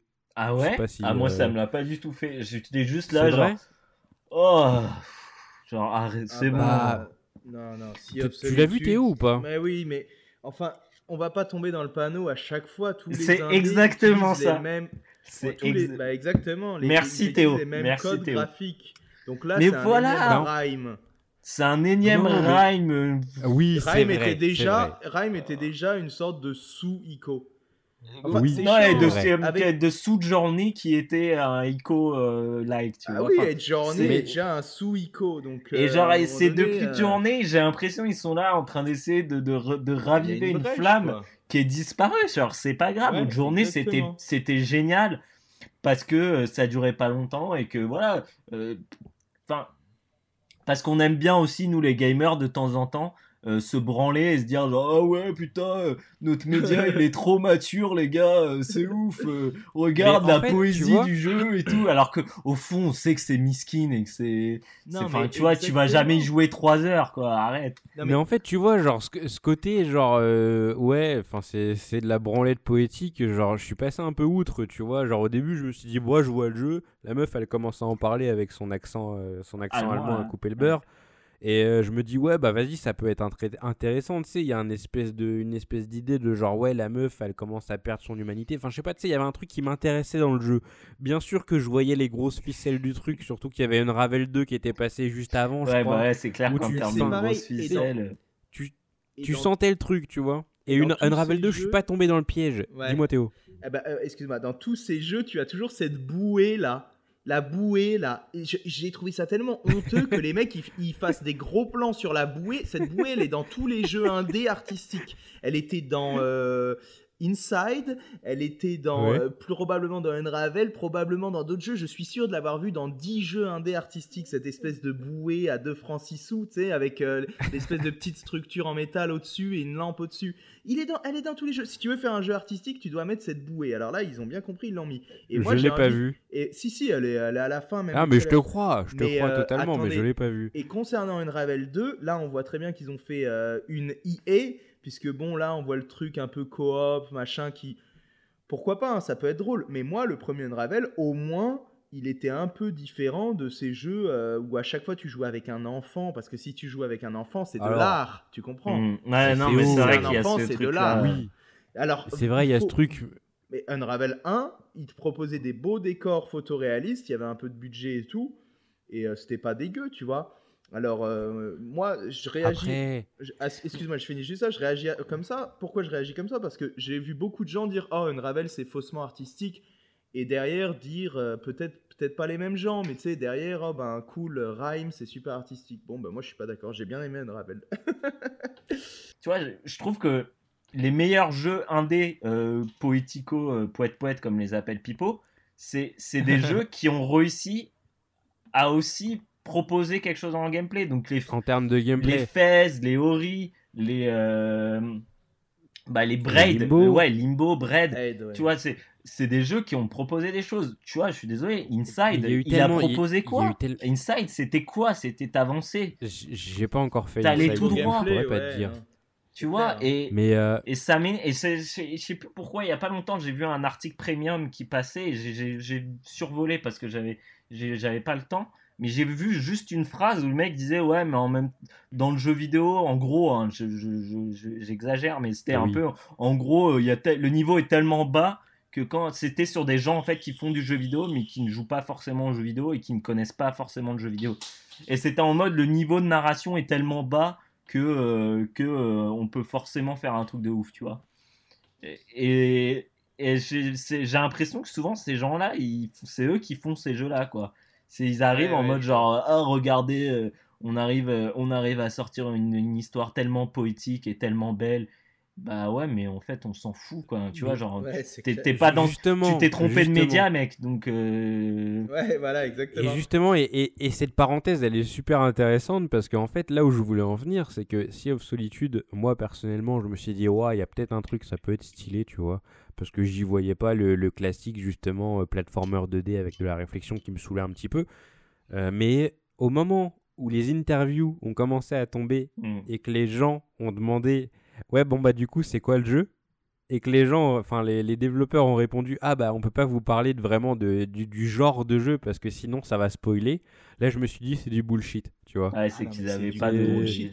Non mais c'est mais on est là pour faire du jeu vidéo, on est là pour proposer une expérience ludique et genre, la, meuf, elle vient sur scène, elle commence à te dire Ouais, j'ai failli chialer en faisant le jeu, machin, machin. Mhm. C'était vraiment trop, euh, genre, trop émotif, j'en peux plus, tu vois.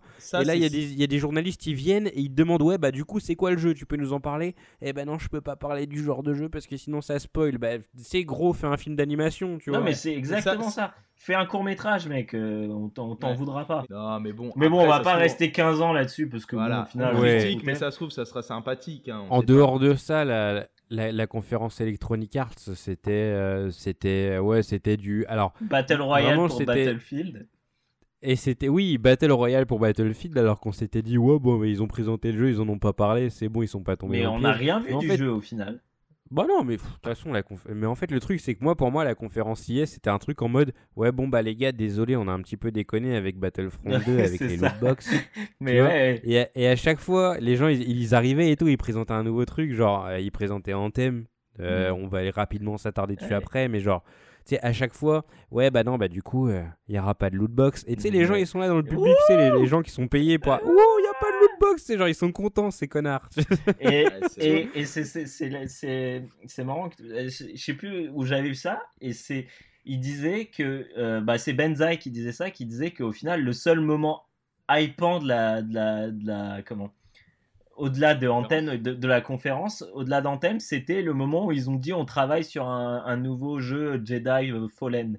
Order, Jedi Order Fallen ou je sais plus quoi. Mais genre, t'imagines quand même à, quel point c'était miskin pour qu'on se dise oh, genre oh hein. putain c'est ouf ils vont ils ont annoncé ils ont donné un nom même pas un logo hein, c'est même pas Metroid Prime 4 hein. c'est même pas un logo c'est genre ah bah tiens on a, on a prévu peut-être qu'on va travailler sur ça et genre les gens étaient et ah non, mais c'est. Après qu'ils aient Il y a eu dans la conférence hein. Microsoft. Et, et, un truc que j'ai jamais compris et que je comprendrai jamais chez EA, c'est à chaque fois ils font des trucs sur le foot.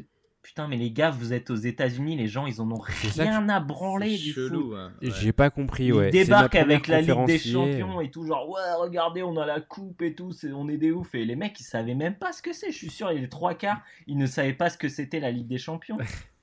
Bon, après, il y a eu un segment Madden quand même qui était d'ailleurs extrêmement gênant avec, euh, genre, je crois, le champion euh, e-sport de Madden et genre un joueur de football. Ça a duré deux secondes. Il, il a vu comme c'était gênant, genre à un moment, ouais, ouais, il lance une punchline, il y a un gros vide et d'un coup il fait That's amazing. c'est genre trop gênant, genre. C'est les mauvais moments de conférence. mais, tu vois, et puis, des trucs où j'étais. Genre, ils, te, ils font un, un segment euh, Coupe du Monde à la fin de toute fin de la conférence, il y a des matchs, mais c'est des matchs sur FIFA 18. Ouais. Genre, ok, il y a eu le truc euh, Coupe du Monde et tout ça, mais genre, mettez, mettez, les, mettez, les, enfin, mettez-les sur FIFA 19, quoi. Enfin, limite qu'on voit un peu du jeu, quoi. C'est aussi ça le truc qui m'énerve dans les trailers de gameplay, entre guillemets, des jeux de foot. C'est qu'ils te mettent des, des, images, genre, euh, avec des caméras posées et tout ça, euh, genre, en, en comment en, plan plus, beaucoup plus rapproché. Alors que toi, ce que tu veux voir, c'est comment le jeu est rend ah quand il jouera. Pas... Après, c'est pas sexy un jeu de foot, euh, Guillaume. Ben, pour un joueur de jeu de foot, si. Au final, pour un joueur de jeu de foot, moi, moi ça m'intéresse de voir comment le jeu est rend quand j'y joue. Ça m'intéresse pas de voir euh, comment, euh, comment les joueurs, à quoi ils ressemblent quand, quand tu zoomes dessus. Je m'en fous. On a passé beaucoup de temps sur cette conférence de merde. Ouais. Bah ouais, on n'a même pas euh, parlé d'Anthem au final. Et c'est vrai. Bon, au final, rapidement, Anthem, au final, j'ai l'impression que c'est un Destiny euh, bis. Ouais, ouais, ouais. Mais c'est très beau. et, et après, c'est très euh, Mass Effect Andromeda. Et ça, c'est ça, c'est ça qui m'inquiète. Parce que les trucs où tu arrives et tu es censé. Parce que les, les anthèmes, en fait, je crois, c'est les espèces d'énormes reliques en plein milieu, là. Et c'est dans Mass Effect Andromeda, tu as des trucs un peu comme ça. En fait, tu dois les désactiver, des espèces de, de, reliques euh, comme ça aussi. Ouais, c'est bizarre. Hein. Moi, j'ai trouvé ça très proche de Mass Effect Andromeda. Ouais. Pour le peu que j'en ai fait, hein, j'ai juste commencé la démo, mais je me suis dit, bon, ok, pourquoi ne pas avoir fait juste un seul bon jeu euh, au lieu de faire. Euh, c'est ça. On passe à la conférence Microsoft, qui avait lieu du coup en dehors du comme hier en dehors du, du, du, de la zone 3 quoi. Ils avaient fait leur petit événement de leur côté. Euh, moi j'attendais énormément cette conférence parce que enfin la Xbox One on lui jette des cailloux à la gueule sans arrêt. Je m'étais dit vas-y c'est bon elle va. Ouais ils avaient tout approuvé quoi. Ouais c'est ça exactement. Mais comme l'année dernière ils avaient, enfin, les dernières ils avaient rien prouvé. Euh, cette année, euh, très très bon. J'ai senti une, une, appréciation générale de cette conférence très positive. Bah, euh, Moi-même, j'ai hein, pas. pour beaucoup, j'ai l'impression. Mais comme toujours, en fait, c'était extrêmement bien rythmé. Tu vois, mmh, c'est mmh, que mmh. Microsoft, ils arrivent, ils font une conf d'une heure et demie, mais ils te balancent des trucs. Tu vois, genre des fois même ils t'en balancent un petit peu trop, genre t'as pas, le temps de, tout voir, bah c'est clair.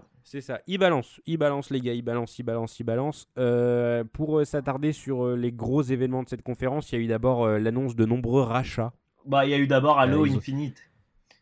Alors, oui, c'est vrai. Si jamais, bah, en fait, si tu veux Halo Infinite, je pense que c'était un truc. Moi, Halo. Pour... Ah, Halo. Bah, moi, justement, alors, si, si t'es pas, pas hypé, moi, je suis pas 100% hypé, hein, mais il y a un truc que je, qui, il y a eu un, pour moi, il y a eu un feeling Halo 1 qui est pour moi le meilleur Halo ever.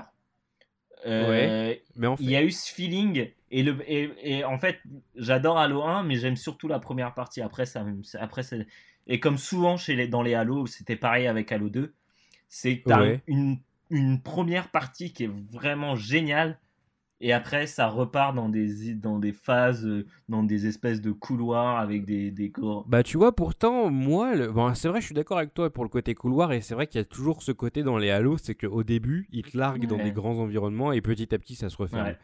Euh, il y a toujours. Euh, enfin, moi, je, kiffe toujours le climax dans les Halo, c'est qu'à la fin, ça pète de partout avec ton Warthog, etc. Oui, oui. Mais là, ça, c'est la limite la, dernière fa... la dernière phase oui, c'est la, la, la, toute fin, ouais, c'est ça. Mais c'est toujours un moment, euh, c'est toujours un moment qui est très, euh, très marquant dans les Halo.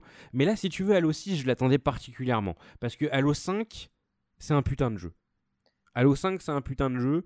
Euh, moi, j'ai eu du mal un petit peu avec le solo parce qu'il n'y avait pas de jeunes, etc. J'ai un petit peu fait mon fanboy. Mais d'un point de vue vraiment clairement en tant que jeu vidéo, Halo 5, il est incroyable et je, je martèle sur la table en le disant c'est que Halo 5, c'est un putain de jeu. En multijoueur, il est excellent. Tu peux y jouer. J'y ai joué encore il y a quelques mois. Le mode, le mode multijoueur, il est vraiment il est parfait.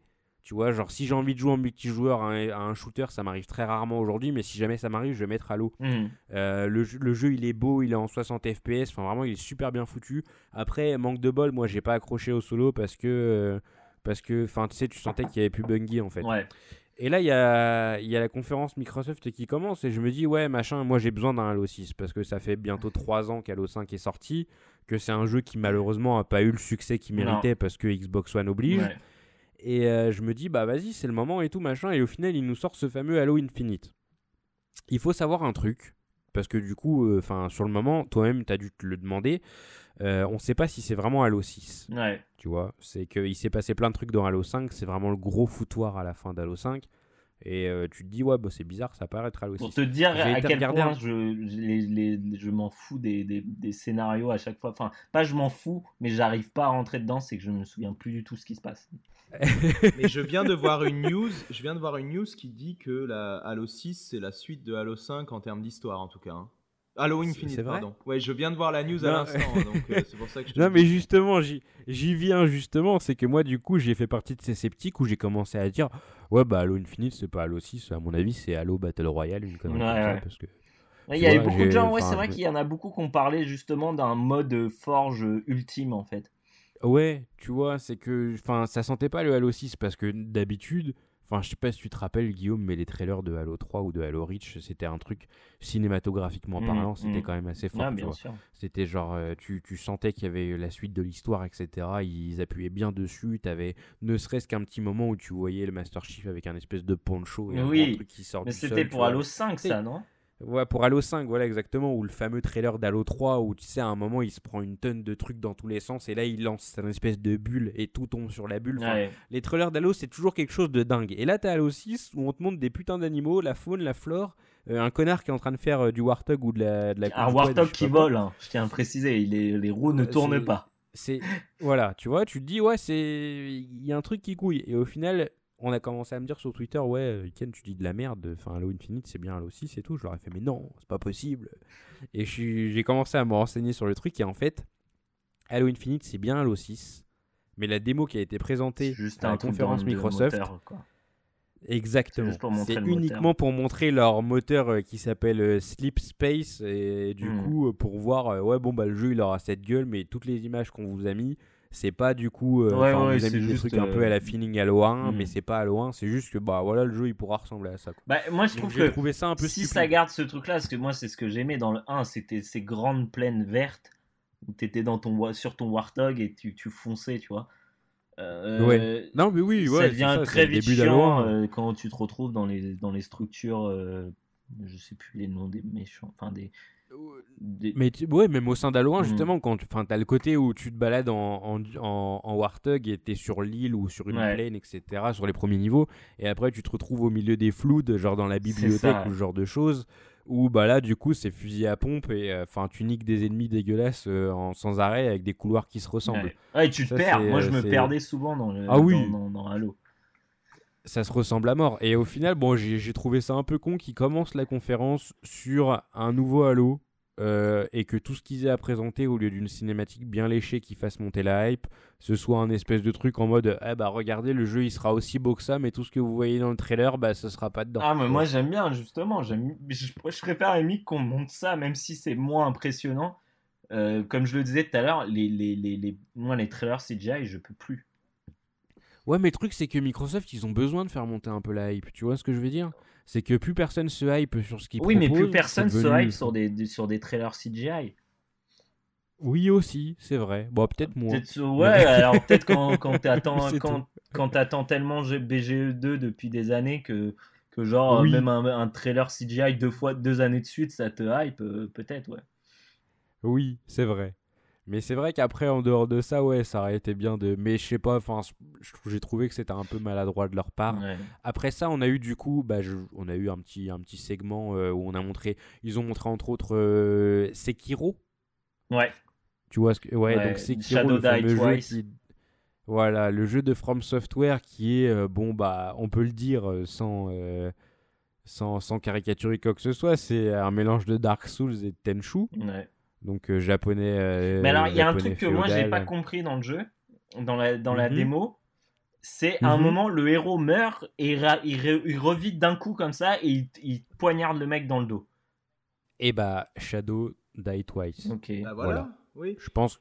Je, je, pense que la réponse est dans le sous-titre. Bah oui. Tout simplement. Ça, a l'air d'être le nouveau. C'est-à-dire que tu peux, tu peux, t'as deux barres de vie quoi.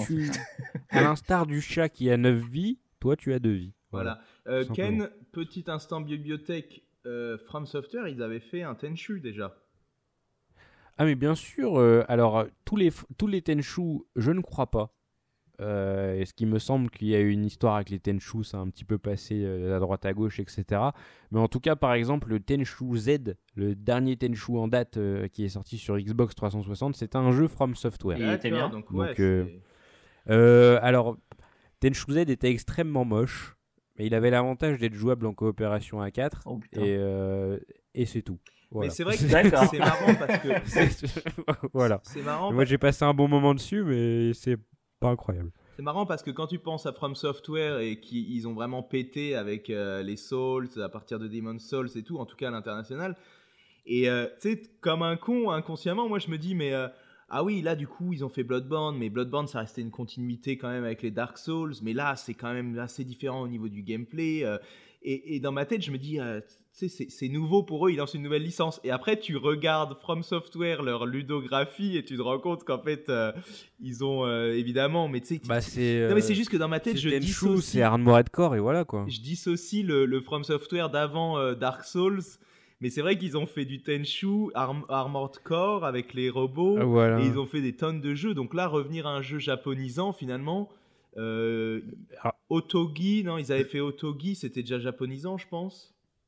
Alors, Otogi, c'était From Software? Mais il, me semble. Hein.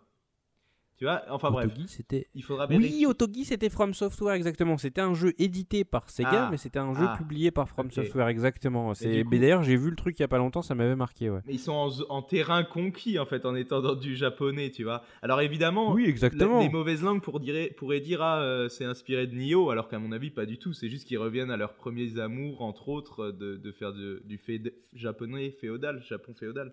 Bah, il y, a toujours eu les deux côtés hein, chez From Software, parce que si tu prends Miyazaki, il avait fait Kingsfield avant, qui était un jeu vraiment dans le délire Dark Souls, ah oui, avec du médiéval, mais plus, euh, plus occidental. Mais c'est vrai que, alors j'ai regardé euh, pendant qu'on était en train de parler, Théo, c'est à partir de, du troisième épisode, l'épisode PS2, où euh, Tenchu est devenu un jeu From Software. D'accord. Ça fait quand même pas mal. ils ont fait l'épisode PS2 aussi, du coup. Ils ont fait ah le, fameux, le fameux La Colère Divine. Ah oui, c'est un des euh, meilleurs. Qui était sorti sur PS2. Ouais, il était, il était méga chouette avec une intro incroyable. Euh, donc, ça, c'était un jeu déjà From Software. Ah ouais. Donc, euh, ouais, tu vois, moi, quand j'ai vu du coup Sekiro, je me suis dit, Enfin, au début, j'ai cru que c'était Tenchu. Je vois From Software, je vois du Japon féodal. Je me dis, ouais, putain, Tenchu. Au final, non. Bah, ça mélange un petit peu le meilleur des deux mondes. J'attends de voir. C'est mieux comme ça. Entre... Parce que relancer Tenchu comme ça, ça Là, là, ils reprennent l'esprit en mélangeant avec euh, Soul, c'est ça. Franchement, c'est C'est que tu pouvais pas relancer Tenchu comme ça en mode ah oh bah vas-y, on vous refait un Tenchu parce que Tenchu c'est bien spécifique. Là, ça permet d'avoir un mélange des deux trucs. C'est que ouais, bon bah c'est dans un délire Japon féodal, c'est un délire Dark Souls, ça va attirer le maximum de monde. C'est édité par Activision, faut-il le rappeler. Ah, ça c'est marrant ça. Et et, euh, du coup, ça sort sur PS4 et Xbox Et PC. Euh, et PC, c'est vrai.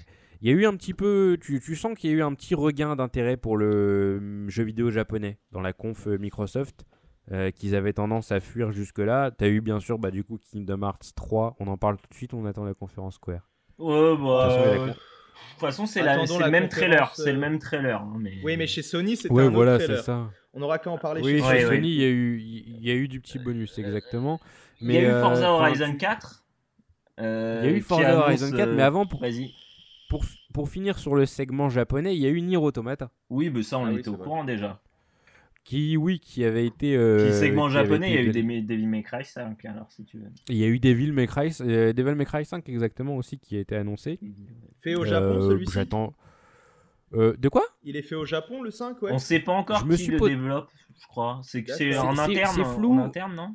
Il, est développé en interne, hein. il est développé par, euh, par Capcom Japon. Bon, le producteur qui est venu sur scène était, euh, était américain, mais bon, je pense que voilà, c'est tout un petit peu mélangé. Mais c'est pas un délire à la mode, euh, en mode Ninja Theory, et, comme ça a pu être, être le cas pour DMC. Là, c'est vraiment un DMC fait par, fait par les, les, équipes internes de Capcom, qui sont d'ailleurs, enfin pour moi, les grandes gagnantes de, de cette E3. Ninja Theory, tu pas ah, ouais. Pardon, je voulais rebondir. Ninja Theory qui a été racheté par euh, Microsoft aussi. Au, passage, hein, Exactement. et, une précision. et, du coup, bah, faisons un pont gigantesque parce que Guillaume parlait de Forza Horizon. Euh, il y a pas mal de studios qui ont été rachetés par Microsoft. Bon, c'était clairement le moment Microsoft de, de la conférence. C'est genre, bon, les gars, écoutez, on a racheté euh, Ninja Theory, on a racheté Playground Games, on a racheté machin. Tu sais, ils ont vraiment énuméré chaque et on a lancé un nouveau studio. Voilà, c'est ça, exactement. Bon, la majorité des studios faisaient déjà des jeux pour oui, Xbox voilà, Il y a juste Ninja Theory qui était, qui, était, qui était, quand même vraiment où c'était. Voilà. Il semble... y a juste Ninja. C'est ça. Et euh, c'est quoi leur dernier joueur date Hellblade. Hellblade, Hellblade c'est ça Voilà, que J'attends une sortie boîte en, en 20 d'Hellblade, mais je me dis, ils auraient peut-être dû racheter le studio avant Hellblade. Ça aurait été vraiment un putain de coup de pub. Mais là, on, va voir ce que ça va donner. Mais en plus, il me semble que Hellblade, il était peut-être pas exclu PS4, mais c'était euh, ah non, communication. Hein. Euh, ouais, mais communication, euh, communication PS4. Enfin, tu vois, avec à la fin le, le, PlayStation. Mais en fait, il est... c'était une exclu temporaire. Ah oui, si je dis pas de bêtises, il est sorti sur, il est sorti sur, sur Xbox One il n'y a pas très très longtemps de ça. Il ça se compte en mois tout au plus. Je crois que c'était courant d'année 2018. Du coup, ouais, c'était vraiment vendu comme un jeu PlayStation et j'ai été surpris de le voir débarquer sur Xbox One. Après, cette, ce rachat de nombreux studios, euh, c'est vraiment clairement une façon implicite de dire bon bah les gars, ce sera pour la prochaine, ouais. ah ouais Exactement. Là, là, on vous balance. Euh, hmm. Non, rien. Vas-y Théo. Non, je voulais juste dire Ninja Theory, c'est parce que tu parlais d'Hellblade. C'est quand même des gens qui, moi, ils m'ont toujours paru extrêmement sous-cotés parce que j'ai jamais joué à un de leurs jeux de mémoire mais systématiquement, les gens qui ont eu l'occasion d'y jouer, ils sont là. Oh, DMC, le remake, en fait, il était. Le reboot, en fait, il était trop bien. Euh, le voyage vers l'Occident, il était trop bien. Enfin, j'ai oublié le nom. Ouais, mais bon, ils ont fait euh, aussi Evan Eastward, hein. faut, se rappeler. Ouais, mais voilà. Ouais. Oui, mais, mais, mais, mais c'est vrai que c'est un petit peu un studio sous-côté parce qu'en dehors de Hellblade et de DMC, il y a eu quand même euh, Enslaved. Enslaved, voilà, celui-là, je voulais dire. Ouais, ouais, ouais. Eh, attends, est-ce que je l'ai est à la maison, Enslaved? Oui, je l'ai, putain. Je, ouais, je l'ai toujours pas fait. Ouais, ils ont fait Disney Infinity, apparemment. Oui, exactement. Ils ont fait Disney Infinity. Euh, et puis ils ont fait alors un truc quand ils étaient, ils avaient un autre nom et en fait je l'ai appris à la conférence Microsoft. Ils ont fait Kung Fu ah Chaos. tu connais, t'as joué à Kung Fu Chaos, Guillaume ou pas? C'était un, un parti, un, un, jeu. Euh, non, c'était pas un. Alors putain, ça me dit. J'ai l'impression que c'était un, un, un party C'était un Power Stone en fait. C'était un Power Stone euh, t'étais à 4 dans une arène et tu lançais des trucs à la gueule, etc. Le jeu était exceptionnel et je pèse mes mots. Bon, aujourd'hui, je sais plus avec qui j'en ai parlé, mais je pense que ça passerait beaucoup moins parce que c'était vraiment dans un délire genre euh, film euh, de kung-fu des années 70. Tu j'ai jamais joué, mais, mais je, je vois très bien ce que c'était le, jeu il est exceptionnel. Il y avait des doublages français et genre le, le, en fait si tu veux t'avais un réalisateur dans le jeu euh, qui s'amusait à euh, du coup euh, expliquer tout ce qui se passait à l'écran, dire attention il y a une casquette qui arrive ou des trucs comme ça. Et il avait un accent asiatique, mais tu sais genre vraiment l'accent asiatique le plus caricatural du monde, tu vois. Et c'est pour ça que je te dis aujourd'hui ça passerait pas, tu vois. C'est genre level Kev Adams. Le ah oui, ok. mais, le... mais le jeu était vraiment vraiment putain de bon. Et j'ai passé d'excellents moments dessus. Et c'est un jeu qui est passé sous les radars. Et j'ai trouvé dommage d'ailleurs qu'ils en parlent à la conférence. Mais qu'ils le proposent pas euh, en rétrocompatibilité au moment, euh, ah de la conférence. Parce que, ils en ont parce parlé, que, parce que moi. Mhm. Ouais, ils en ont parlé. Ils ont dit ouais, bah les gars, moi, nous, on avait déjà travaillé avec, euh, avec Ninja Theory à l'époque où ils avaient un autre nom pour Kung Fu Chaos. Et j'aurais kiffé qu'ils disent ouais, bah vas-y, Kung Fu Chaos, il est rétrocompatible sur One. Parce que moi, j'y ai pas joué depuis, depuis 15 ans et franchement j'ai passé tellement de bons moments sur ce jeu que ouais. ça aurait été génial ouais. Mais d'ailleurs niveau rétrocompatibilité en général ils ont été assez ils ont rien annoncé hein. ah si euh, Oblivion je crois non t'es ah ouais? Il me semble qu'ils ont annoncé des jeux. Alors peut-être que je dis de la merde mais il me semble qu'ils ont annoncé Oblivion je les ai pas vu passer. Et euh... oh, c'est une bonne nouvelle. Euh, Meilleur jeu Vas-y les gars, on enchaîne ou on en a d'autres euh, Ouais, moi je voulais bah. juste parler rapidement alors de Forza Horizon 4. Oui, du coup. Euh, ça, ça a l'air super cool, mais je suis assez déçu. Moi, les, les rumeurs, au début, les rumeurs parlaient d'être au, euh, au, Japon. Ça aurait été ah. oufissime. Ça aurait été Après, c'est à dégrader en, à Hong Kong où je me suis dit ah euh, pourquoi pas mais bon c'est quand même moins bien que le Japon. C'est quand même euh, moins stylé. Et là du coup après ils te balancent euh, faisons des hiérarchies l'Angleterre. oh bah on est en Grande-Bretagne ouais bon voilà. Bah, voilà. quoi. Bon après ça va avec le partenariat le partenariat avec McLaren donc je me demande s'il y aura leur, leur usine dedans. Ah. mais mais bah moi j'ai toujours un problème avec Forza Horizon c'est qu'il y a trop de de off-road. Et je trouve ça souvent mieux à chier dans les jeux. Mais c'est justement pour ça, mais on est vraiment sur la même longueur d'onde, euh, toi et moi, Guillaume. C'est que moi aussi, en fait, mais en fait, c'est con, c'est que je voulais juste un projet Gotham. Ouais, bah ouais, c'est ah ça, mais. Euh, j'avais besoin d'un jeu de voiture où tu te balades à Shibuya avec des, des néons oh dans tous les sens qui t'éclatent la gueule, etc avec du, du, du, route libre, ça aurait été vraiment le paradis sur Terre. Mais le problème, c'est que Forza Horizon, plus les années passent et plus au final le jeu il se démarque par son côté off-road. Bah ouais, mais c'est pour... le 3 déjà fait démarquer par ça. C'est pour plaire au, plaisir, au public américain. Parce qu'ils aiment bien avoir des gros 4x4 dégueulasses, euh, aller, euh, aller, faire, euh, tu vois, aller faire du rallye ou des trucs comme ça. Et moi, en général, moi, dans les jeux de voiture, je trouve que c'est le plus chiant. Si j'ai envie de jouer à un jeu de rallye, je joue à un jeu de rallye. Et là, euh, ils te rajoutent des, des, des pick-up, des trucs à la con, des, voitures de rallye et tout. Ça, ça, ça me blase. C'est au final euh, bouffé à tous les râteliers, entre guillemets. Et euh, c'est vrai que bah, moi, Forza Horizon, je le voyais comme un digne descendant de Project Gotham Racing. Et plus ça vient, plus ça s'en éloigne au final. et, bah, du coup, ouais, j'ai été hypé par euh, le fait que tu pouvais jouer en automne, en hiver, et en printemps et en été, et machin, machin. C'était le Animal Crossing du jeu de voiture. Mais en même temps, euh, enfin, je me suis dit, ouais, putain, euh, j'espérais quand même que. Surtout que Forza a un rythme manuel maintenant, c'est que c'est Motorsport Horizon, Motorsport Horizon, Motorsport Horizon. Mm. J'espère au moins qu'ils sortent un petit peu du carcan, parce que Forza Horizon 3, il a beau être, il a beau être génial. Enfin, c'est le 2 dans un autre délire, tu ouais, et c'est vrai. Moi, je préférais, tu vois, par exemple, la Côte d'Azur à, à l'Australie, tu vois, mais. Oui, oui, mais, après, tu vois, ça, c'est plus des trucs de mais pour moi, c'est un jeu d'été, donc tu vois, ça doit être. Euh, tu vois, l'Australie, ça passait parce que c'était. Oui, mais, là, la Grande-Bretagne. La Grande-Bretagne, même en été, au final, bon, bah voilà, ça fait pas rêver. Et. Oh, euh, ça va. J'ai été plutôt hypé par pas mal d'annonces aussi. Euh, Metro Exodus, qui a l'air très cool. Le trailer était vraiment nul à chier, il était très mal monté. C'était dommage parce qu'en plus, ils avaient là la musique dessus. Euh, ils avaient du Massive Attack, mais genre ils te mettaient une voix off euh, qui était mal, mal euh, gérée, tout ça, donc c'était vraiment pas terrible. Ça cutait à des moments pour, pour revenir à un moment, genre deux secondes après. Enfin, genre c'était. Le, le jeu a l'air cool, mais le, le trailer était pourri. Dying Light 2, ça a l'air vraiment cool. Moi j'avais adoré le premier. Donc, ouais, le 1, j'y ai jamais joué, mais c'est un bon délire. Ouais, mais c'est là, ça a l'air vraiment cool. Euh, la ville a l'air super jolie.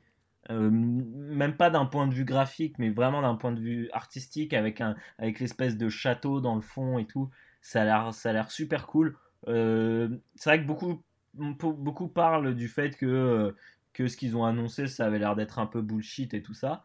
Euh, moi, je m'en fous. C'est juste, je me dis juste, ah, ça a l'air cool. Euh, genre, l'environnement a l'air super cool et le jeu en lui-même est déjà, est déjà sympa. Donc, même si, même si le, le, le, fait que les scénars soient pas vraiment, euh, t'aies pas vraiment de choix intéressant dans le scénar, ça me, ça me dérange pas plus que ça. Ouais. Parce que je sais que ça va être cool. Donc voilà. Mais hmm. dans l'ensemble, cette conférence Microsoft, euh, même si elle était bien rythmée, même si en effet. Euh, après, tu sais, Microsoft, ils ont toujours le statut un petit peu particulier, c'est qu'ils passent avant Sony et Nintendo. Du coup, il y a des trucs qui vont te, qui vont te, enfin, te péter à la gueule. Tu vas, bah, exemple parfait, c'est Kiro. Tu te dis, ouais, c'est génial, mais au final, c'est un jeu multiconsole. Ouais. Euh, je, je suis pas euh, de la team des gens qui disent ouais mais machin et la Xbox il n'y a toujours pas d'exclusivité parce que je suis persuadé au fond de moi et ça se voit de plus en plus que les exclusivités au final aujourd'hui c'est ça devient de plus en plus un détail. Ah tu trouves euh, Alors, ouais je pense. Alors le problème Ken, Ken soyons soyons objectifs. Le problème, c'est que entre une Xbox et une PS4, la seule différence, c'est que quand tu as une Xbox, tu as tout sauf les, sauf les exclus PS4. Et quand t'as une PS4, t'as tout. T'as tout et, as, et tu manques de rien. C'est vrai. Ouais. mais non, mais c'est pas vrai. parce que quand t'as une PS4, tu vas pas jouer à Forza Horizon 4. Ouais, Attention, euh, on est d'accord sur. Mais c'est vrai, c'est vrai que ça fait moins rêver qu'un God of War euh, ou que bah du coup. oui, bien tu viens de me dire que Détroit était très bien, euh, tu vois. Oui, non, mais bien, mais, mais, je suis parfaitement d'accord avec toi. Détroit, il est génial. mais le truc, c'est qu'en fait. Je pense que là, on va, on va, on va parler après de la, conférence Sony. Ça fait quand même déjà pas mal de trucs que tu pourras pas voir que tu pourras pas bah avoir sur, sur Xbox One. Non, mais mais, en fait, le, le, problème, il est pas là. C'est que justement, tu vois, moi, je m'en branle complètement que les jeux ils sortent sur Xbox One et PC. Parce qu'au final, c'est ça que les gens. Euh, enfin, c'est. On met le nez dans le caca de Microsoft là-dessus en mode, ouais, bon, bah, il y a des. Enfin, même Gears of War 5, c'est pas une exclue. Parce non, moi, je trouve ça super euh. cool. Non, non, là, là-dessus, je suis d'accord avec toi. Je trouve ça super top. Et euh, C'est ça que je voulais évoquer, mm. tu vois, et qu'au final, le, le fait que ça sort sur PC, Enfin, on s'en fout. Parce que par exemple, mm. enfin, je sais pas vous, Nier Automata, mais pour moi, c'est une exclu PS4. Ah, moi je l'ai fait sur PC. Hein. oui, bien tu l'as fait sur PC, mais ah bon, bah. voilà, c'est pour un joueur console. Moi, j'irai jamais le faire sur PC, par exemple. J'ai branché, ma manette, euh, j'ai branché ma manette PS4. Il faut passer par le Windows Store.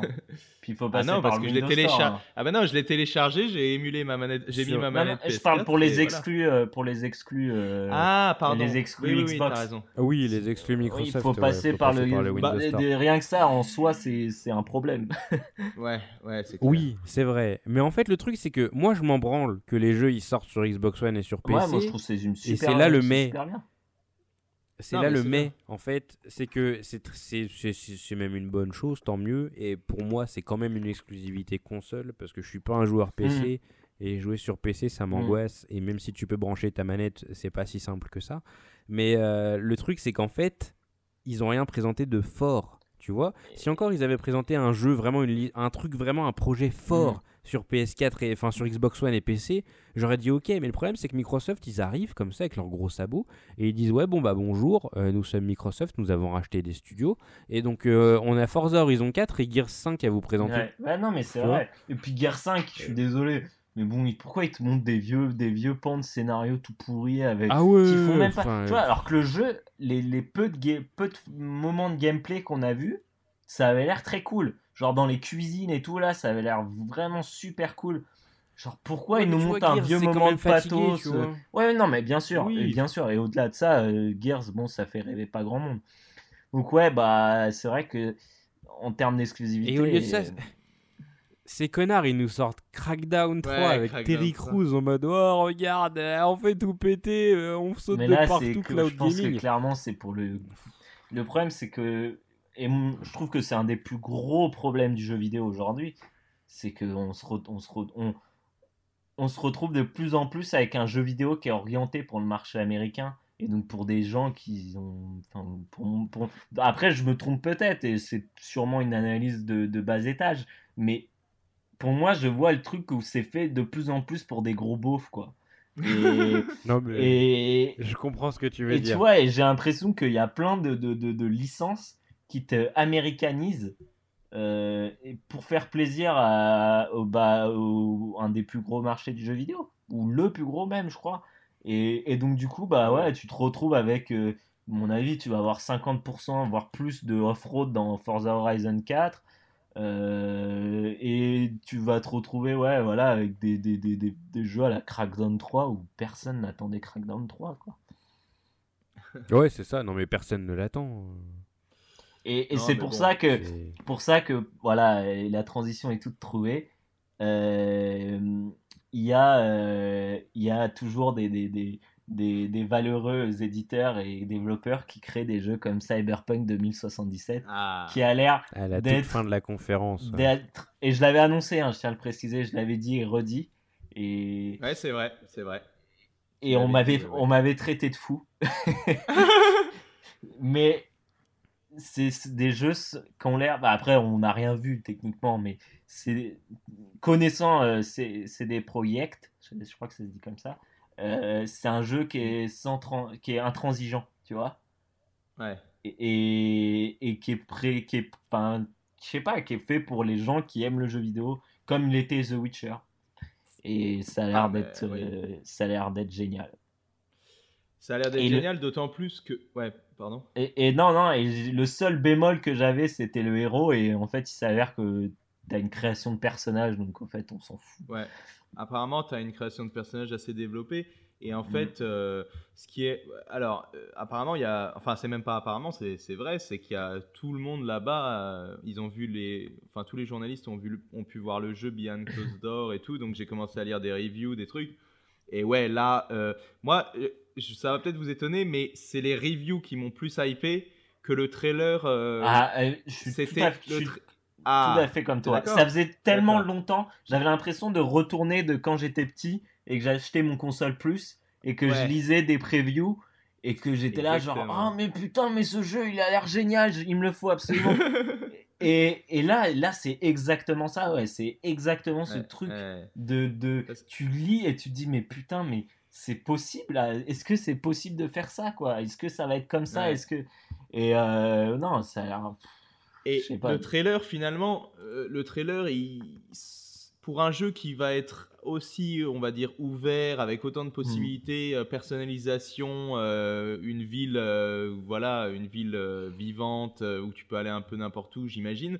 Finalement, faire un trailer là-dessus, c'est assez compliqué. Du coup, on a eu un trailer qui rappelait un peu des jeux GTA 5, hein, des trucs comme ça, ouais, qui ne montrait pas de gameplay. Et en plus, il y a un truc tout bête, c'est que, oui, parce que Shambhala, il me semble, sur le Discord, il a dit Ah oui, euh, du cyberpunk de jour. Euh, c'est vrai que c'est cool. Mais c'est ça qui est trop bien. Mais ça, c'est trop bien. Mais, mais les gars, il y a un cycle jour-nuit quand même. Mais oui. Euh, le jeu, au final, c'est un parti pris du trailer que de montrer le jour. Exactement. Et il y a ce truc de. de moi, c'est ça que je trouve ouf, justement. C'est que les mecs, ils arrivent et ils disent Mais genre, nous, on n'a même pas besoin de te le montrer de nuit, notre univers, pour que tu le kiffes. Ouais. Et je suis trop content, moi, justement, qu'il te le montre de jour. C'est vrai que c'est. Et qui, euh, ça, moi, ça m'a pas choqué. Justement, c'est le mec, c'est les mecs qui arrivent et qui disent non, mais les gars, euh, le cyberpunk, ça s'arrête pas euh, un monde de nuit avec des, des, des, des néons, pas tu con. vois. Et bah, ça, c'est. Je l'ai pas vu comme ça. C'est vrai que le truc, il est en plein jour. Ouais. Parce que ah, Blade Runner, c'est un film génial, qui se passe uniquement la nuit. Ouais, Mais moi j'ai kiffé. Mais après, on avait, eu, on avait eu Remember Me qui était deux jours. Euh, dans un style un peu cyberpunk aussi. Donc ouais, ça s'inscrit aussi dans cette continuité-là. Mais euh, non, mais c'est marrant maintenant que tu le dis, euh, Guillaume, le premier Deus Ex, c'est un jeu où tu traverses la, planète entière. Tu vas à, Shanghai, à Hong Kong, pardon, tu vas à Paris, tu vas dans plein d'endroits, mais il fait toujours nuit. C'est juste le truc, il fait toujours nuit. oui, mais c'est justement le rapport que j'ai à Deus Ex, moi, de ah, bah l'extérieur, c'est que c'est un jeu de mm. nuit, tu vois. Ah bah Alors qu'au final, il y, a, y a pas, enfin tu vois, il y a toujours, à ce que je sache, le soleil est toujours là dans, dans, dans des univers cyberpunk, tu vois. C'est absurde. Bah, il y a que dans le dernier Deus Ex où il y avait quelques séquences de jour, notamment le début, mais très vite ça repartait sur de la nuit et. Mais bon, après, moi, je kiffe hein, le monde de la nuit et tout. Mais là, de toute façon, c'est même pas une question parce que c'est un parti pris du trailer. Jeu de le nuit, c'est déprimant. Non, mais de toute façon, dans un jeu comme euh, Cyberpunk, il y aura un cycle jour-nuit. On aura. Et tu sais ce qui est le mieux en fait là-dedans, c'est que non seulement on aura le jour, non seulement on aura la nuit, mais on aura aussi des levées de soleil, des couchers de soleil sûrement magnifiques sur la ville et tout. C'est ça. Et connaissant Witcher et ses effets justement euh, lumineux, je trouvais ça magnifique. Moi, les couchers de soleil, les levées de soleil dans Witcher, ça risque d'être très très bon. Et euh, Mais, mais moi, j'ai juste un autre truc à dire. C'est genre, vraiment, hein, depuis que j'ai vu ça, j'ai vu Cyberpunk et j'en en surtout j'ai lu euh, ce qui a été dit sur Cyberpunk. Franchement, mhm. je me suis même dit Osef Red Dead Redemption, genre je m'en foutais, tu vois, genre, aujourd'hui je m'en fous, tu vois, genre je suis là, genre ouais ok super, il sortira, euh, il sort au mois d'octobre, je m'en fous, tu vois, genre je veux jouer à Cyberpunk, le reste euh, ça m'est égal. Chaque chose en son temps, Guillaume. D'ailleurs on l'a pas vu Red Dead Redemption. Bah non, parce que ah bah non, s'en foutent Rockstar, ils ont pas besoin de l'E3. Je voulais juste rebondir sur Cyberpunk, euh, la vue à la première personne. Euh, moi, j'ai, depuis, je, je dis pas de conneries, hein, depuis qu'ils ont annoncé qu'ils faisaient un jeu Cyberpunk, j'étais persuadé que ça allait être à la première personne. Il n'y a jamais eu de doute dans mon esprit que ça allait être leur interprétation de, du monomythe Deus Ex, tu vois, qui pour moi est un jeu légendaire. Et, et du coup, ça m'a même surpris que des gens soient là, oh non, c'est en, c'est en, en, première personne, parce que pour moi, c'était assez évident. Et, euh, et bon, bah voilà, après, à la nuance près que j'aurais pensé que peut-être qu'ils auraient mis euh, un choix de vue comme dans les Fallout, les Elder Scrolls, où tu peux première personne, troisième personne, et apparemment c'est pas le cas. Donc là, effectivement, mais tant mieux, c'est jamais. Euh, honnêtement, quand tu as le choix des vues, c'est jamais correct. Je trouve. Hein, en fait, dans, non, tous les jeux que j'ai vus, quand tu peux sélectionner ta vue, il y en a toujours une qui est pourrie, et c'est souvent la vue troisième personne. Parce que c'est souvent des jeux qui sont pensés euh, en first. Je suis d'accord avec toi, mais en la, vue interne, c'est que ouais, ouais, absolument. Mais la nuance, c'est que par exemple dans Elder Scrolls ou Fallout, moi, ce que je fais, c'est que dès qu'il y a de l'action, je suis en première personne. Mais par contre, quand je commence à me balader et qu'il n'y a pas trop de, tension au niveau du gameplay, je mets une petite vue troisième personne, je vois mon personnage se promener, tu vois. Ah ouais. Bon, après, euh, Osef, hein, globalement, Osef. Non, mais en plus, vous avez vu, Cyberpunk, ça va vraiment être une dinguerie parce qu'il y a même euh, tout un aspect Mirror's Edge, en fait. Ils vont faire ce que, Mirror, ce que EA n'a pas réussi à faire, ils vont faire un, un Mirror's Edge. Euh, ouais, mais ça a l'air fou. Mais c'est juste quand est-ce quand est qu'il sort quoi Quand est-ce qu'il va sortir Et là c'est là le problème je pense aussi. Ah t'as le temps. Hein. Je pense qu'on a le temps. et, ouais, on a le temps. mais moi je suis content. Je je m'attendais pas à ce qu'il soit en troisième personne, hein, mais je suis content qu'il le soit pas parce que vraiment je trouve que le plus gros bémol de Witcher 3 c'était les combats et je suis content qu'il ait pas. Et même l'exploration c'était compliqué Witcher au début quand, pour mes quand j'ai commencé le jeu d'entrer dans des maisons à la troisième personne et d'essayer de ramasser des objets. Alors que moi je suis un grand fan de, des Elder Scrolls où vraiment tu, tu vises l'objet et tu le ramasses, il est sur l'étagère, troisième porte à gauche, c'est tout est précis. Alors que dans Witcher ça restait un peu brouillon vis-à-vis de cette hmm. vue troisième personne quoi. Mais bah j'ai l'impression que pour en tout cas tous les journalistes, j'ai l'impression pour la plupart des journalistes c'est le jeu qui a, euh, voilà, qui a, qui a ah bah, gagné le 3, où c'est tout, le monde est, tout le monde est sur le cul, quoi. Si, le, si, les, si, les reviews, si les previews avaient des métascores, ils seraient à 99. Il n'y a aucun journaliste qui a ça, euh, qui a dit genre ouais, mais je trouve que ça, franchement, il y avait ça, ça avait pas l'air top et tout. Euh. J'ai l'impression que c'était que genre ok, c'est ouf. Ouais, c'est la claque même des. Ouais, vraiment une claque pour beaucoup de gens. Et apparemment, la démo qui, qui ont à, laquelle ils ont joué euh, là, on va la voir à la Gamescom. Donc, ouais, c'est ce qui a été dit. Ouais, ouais c'est vrai. Et, euh, et moi, je crois même Kojima, il a dit que c'était c'était ouf. Ouais. Ah bah là. Ouais, non mais là en plus. Et même le mec de Deus Ex est venu pour dire que c'était ouf, je crois. Ah bah, ouais, il, est, il, est, au chômage, lui, du coup, maintenant. Ah, c'est une blague. C'est une blague. J'en parlais avec euh, mon pote Nico. Euh, je disais, ouais, mais Cyberpunk, du coup, ils vont couper l'herbe sur le pied à Deus Ex. Euh, mais de toute façon, elle a été mise en. Ouais, ouais, en, pause. En pause, la, la, la truc, donc on s'en fout. Ouais, voilà, justement, l'équipe de Deus Ex travaille sur le Tomb Raider 3, du coup. Mais bon. Qui a l'air bien, bien pareil que tous les autres. Bien Qui a l'air bien générique. Ouais, ouais. voilà, c'est ça. à chier, c'est difficile. À générique, hein. c'est exactement le mot. Ouais, mais c'est exactement ça. De toute façon, euh, déjà que le 2 était un standalone du 1, le 3 c'est un standalone du 2 et du 1. voilà, c'est. Tomb Raider, ils prennent aucun risque. Deux fois, deux fois, deux putains de fois, j'ai essayé de faire cette putain de trilogie maintenant. Deux fois, ah. je me suis dit non, c'est pas possible, c'est vraiment trop sommaire. Enfin, ça vaut pas nécessairement la peine, non, c'est des petits, c'est des jeux bouche-trou en fait. T'as rien à faire, euh, tu vois quelques paysages. Bon les gars, il y aura euh, tellement mieux à faire à ce moment-là, donc euh, enfin laisse tomber Tomb Raider quoi. On passe à, on passe à la Bethesda. Suite, ah, Passons à Bethesda. Qui, avait, qui avait, à ma foi apparemment, j'ai cru comprendre que leur que leur chauffeur de salle était mort ou je sais pas, mais en tout cas, c'était, j'ai l'impression que c'était toujours les mecs sur scène qui étaient obligés de faire le chauffeur de salle. T'as remarqué? Combien de fois j'ai vu un mec faire genre, faire euh, le mouvement des mains, genre allez, applaudissez les gens. C'est vrai, c'est vrai. C'était assez malaisant. Alors, Bethesda, vous vous en doutiez, vous en doutez, je l'attendais énormément comme un con, comme un con, parce que moi, comme un pauvre con, j'avais pas du tout venu, j'avais pas du tout vu venir ce Fallout de merde. Et je suis pas en train de cracher sur le jeu, il sera sûrement sympathique, mais, mais moi, j'étais resté dans l'idée tous les 3-4 ans, on Elder Scrolls 6. Bah, regarde, euh, Oblivion c'est 2006, Fallout 3 c'était 2008, Skyrim 2011, Fallout 4 2015. Donc depuis euh, Fallout 3, on était sur un rythme de 3 ans. Et là, je me suis dit. Et tu te disais là, c'est le moment. Exactement. Et en plus, ils avaient cette habitude de, depuis ces dernières années d'annoncer au dernier moment, paf, le gros buzz, ça sort. Et moi, comme un con, mes amis, je me suis mis, pris à rêver qu'ils annoncent Elder Scrolls 6 pour la fin d'année. Alors, imaginez la douche froide quand oh, je vois qu'ils ne sont même pas en pré-production. Si, ils sont en pré-production, même pas. en gros, personne ne travaille sur Elder Scrolls 6 à l'heure actuelle. C'est hallucinant. mon gars, ils font du bif sur Skyrim encore. Non, mais mec, franchement, c'est scandaleux.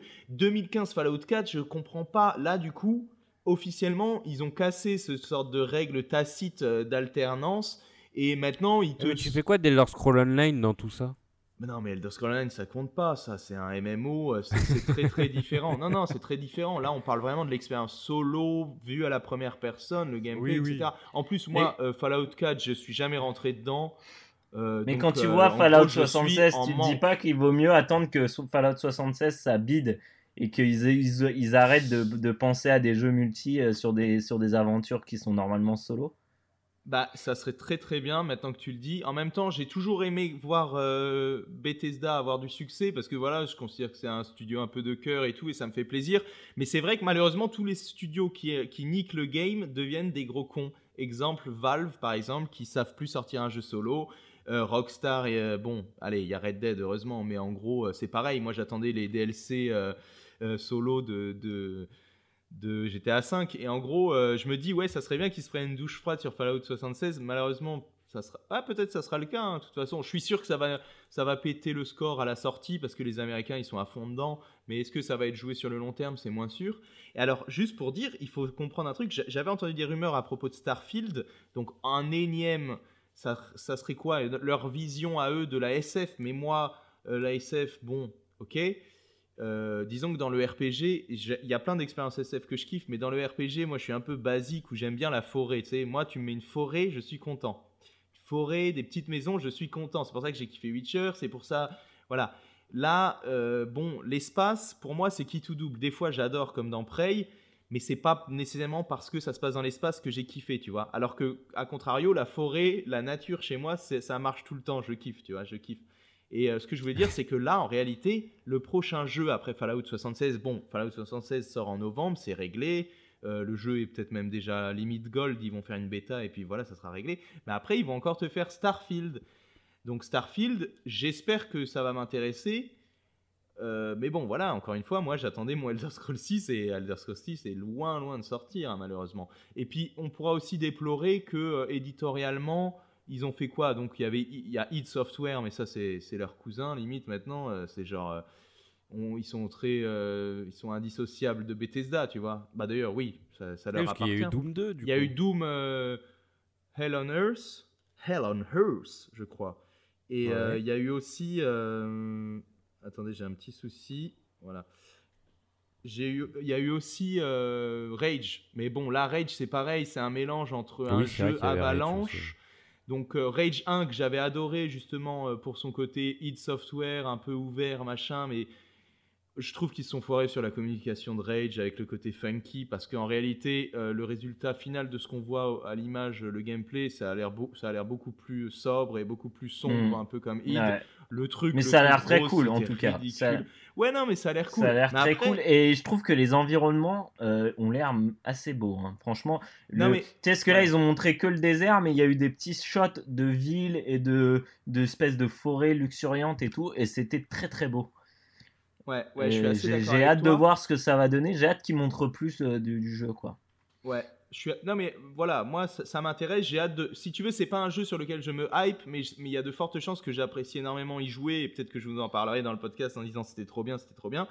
Mais bon, déjà j'ai pas aimé l'angle qu'ils ont utilisé sur Twitter, il y a eu le leak, après ils ont publié leur trailer avec du rose ridicule, machin, là j'avais pas trop aimé. Et puis bon, Avalanche Studio, mine de rien, je leur fais pas trop confiance, en réalité je suis peut-être euh, un peu con, mais moi, tout ce qui est Juste Cause, j'ai donné sa chance à Just Cause 2. Très vite, je me fais chier. Just Cause 3, très vite, je me fais chier. Mad Max, très vite, hmm. je me fais chier. Donc, moi, ça me fait pas spécialement rêver. Maintenant, si c'est juste les outils d'Avalanche mis au service de Hit Software, ça peut donner quelque chose.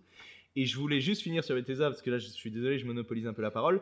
Quid de votre politique, justement, éditoriale? C'est là où je voulais en venir. Mis à part id Software, qui de toute façon vous appartient. Alors, pas de nouveaux. Euh, Mikami à l'horizon, pas alors même Arkane Studio, euh, genre. Bah en fait, justement, je pense qu'ils se sont pris tellement de pain dans la gueule de ces deux dernières années, parce qu'en fait Bethesda, c'est pour ça que moi j'attendais un petit peu la conférence Bethesda, même si j'étais pas assez détard pour la regarder en temps voulu. Mais tu sais, genre, ça fait deux ans que Bethesda, c'est Dishonored, c'est Wolfenstein, c'est The Evil Within, c'est etc. Et c'est autant de jeux qui n'ont pas marché en fait. Oh, Wolfenstein, euh, ça fonctionne quand même, non?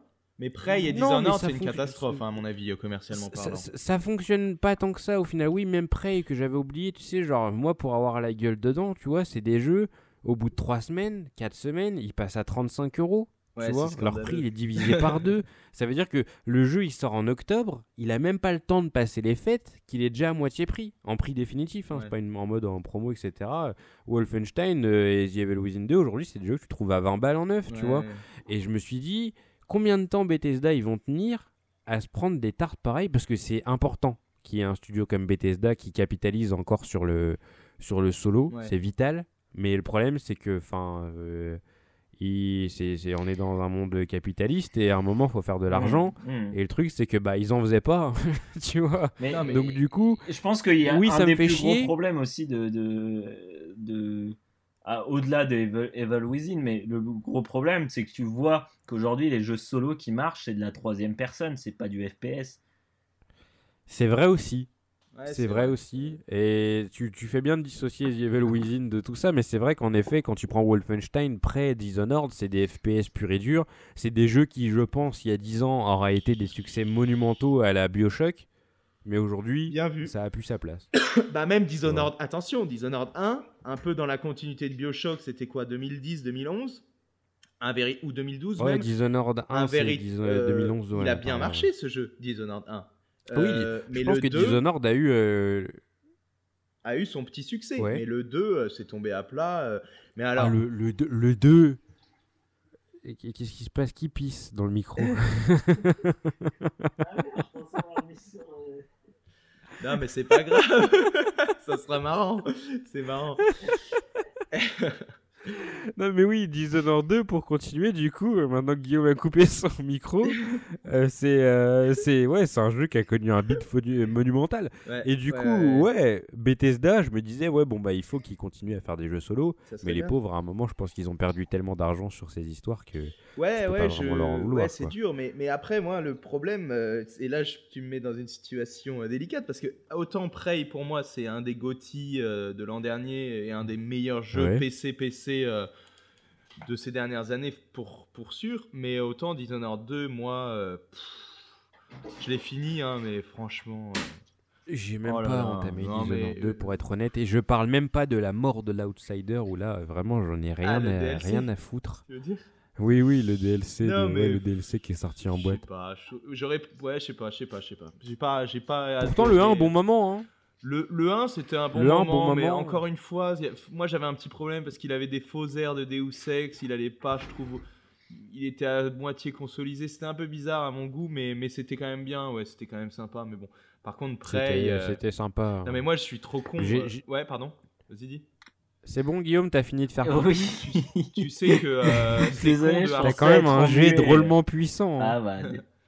Ces cons de Arkane Studio, ils ont teasé sur Prey sur leur putain de Twitter. Et moi, j'étais là, oh my, oh my god, Bethesda et le Messi, malgré le bid, ils sont en train de faire un Prey 2 et ça sera annoncé. Et non. Et c'est énorme. Et en fait, c'est une sorte de DLC bizarre, machin truc.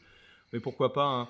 Mais euh, pourquoi mais il faut continuer. Mais il avait l'air marrant le truc de Hide and Seek, il avait l'air marrant d'ailleurs, je trouvais. Non, mais moi, si tu veux, que quand je Ouais, mais moi, quand je finis un jeu, j'y retouche plus, je relance plus. Donc, ah, je suis pareil que toi. À moins de. Hmm. Voilà, à moins d'avoir le jeu sur le tard avec euh, les DLC directement, ou euh, tu vois ce que je veux dire? Là, je vais enchaîner tout de suite les DLC. Ça, c'est systématique. Par exemple, bah, évidemment, mais là, c'est obvious. Mais euh, Witcher 3, j'ai eu la, la, totale directement sur PC, il me semble. Et euh, ah non, même pas, je dis de la merde. Non, en fait, je les ai rachetés après. Mais bon, Witcher 3, c'était colossal. Le DLC, le deuxième DLC, c'est peut-être le, meilleur, Blood truc, and Wine, le meilleur truc de tous les génial. temps. Mhm, mhm. Blood and Wine, c'est peut-être un de mes jeux préférés, alors que c'est un putain de DLC, tu vois. Mais euh, bon, euh, là, je me vois pas réinstaller Prey et tout le, le toin-toin. Hmm? Les, amis, il faut qu'on avance. Je vais juste dire un dernier truc. je suis désolé, je dis un dernier truc sur Bethesda. Todd Howard tu es un monstre de charisme, tu as énormément de charisme, et sachant que tu étais un geek qui se faisait victimiser au collège, maintenant tu montes sur scène, et franchement, il m'a fait délirer. Non, c'est pas moi qui le dis, hein, c'est lui qui disait euh, qu'il était un peu un nerd, tu vois, le nerd classique, rôliste. Parce que d'ailleurs, l'univers de Elder Scrolls, ça vient du jeu de rôle papier qu'ils avaient inventé avec ses potes au lycée ou je sais plus quoi. Et là, maintenant, tu le vois, il est à l'aise sur scène et il est il, te fait des blagues. Moi, je l'ai trouvé excellent. J'ai trouvé excellent. En plus, c'est pas, c'est pas, c'est pas son boulot à la base, tu vois, au mec. Donc vraiment, Todd Howard, charismatique. Voilà, c'est tout. Et euh, le charisme. Ouais, ouais. Moi, juste euh, la fin, j'ai pas. Pourquoi? Pourquoi annoncer deux jeux en montre Tu vois, tu le fais pour un jeu. À la limite. À la limite. Mais pourquoi le faire sur deux jeux? Franchement, ça m'a juste énervé. Je me suis dit, mais pourquoi? Genre, vous voulez juste à, dire, dire, genre, oh, on n'a rien, mais ouais, si vous voulez, on vous annonce ça, tu vois. Pour moi, c'est encore plus miskin que EA qui annonce, euh, que, qui annonce euh, un jeu respawn euh, sur, au détour d'une conversation, quoi. Ouais. Mais tu sais, moi, moi à leur place, j'aurais pas su quoi faire parce que ne pas mettre Elder Scrolls 6, ça aurait, ça aurait encore plus stressé les fans. Mais en même temps, mettre que Elder Scrolls 6 en, en oubliant Starfield, ça aurait voulu dire euh, que le prochain jeu était Elder Scrolls 6, alors que non, le prochain jeu c'est Starfield. Donc peut-être qu'ils y ont réfléchi et ils ont dit c'est pas top, mais c'est le mieux à faire. Tu vois ce que je veux dire? C'est pas faux ce que je dis, Théo, c'est pas faux. Je sais pas. Ouais, mais bon, vous êtes conscient que ça va faire comme Cyberpunk, un jeu, on va pas le revoir avant 5 ans. Hein. Ah oui, bien sûr, oui, c'est ça, c'est que là c'est 2020 minimum. Hein. Ah oui, oui, oui. Mm. Bah, Starfield, déjà, ça va être euh, peut-être 2020 et Elder Scrolls 6, bah, mec, je serais, je serais retraité, quoi.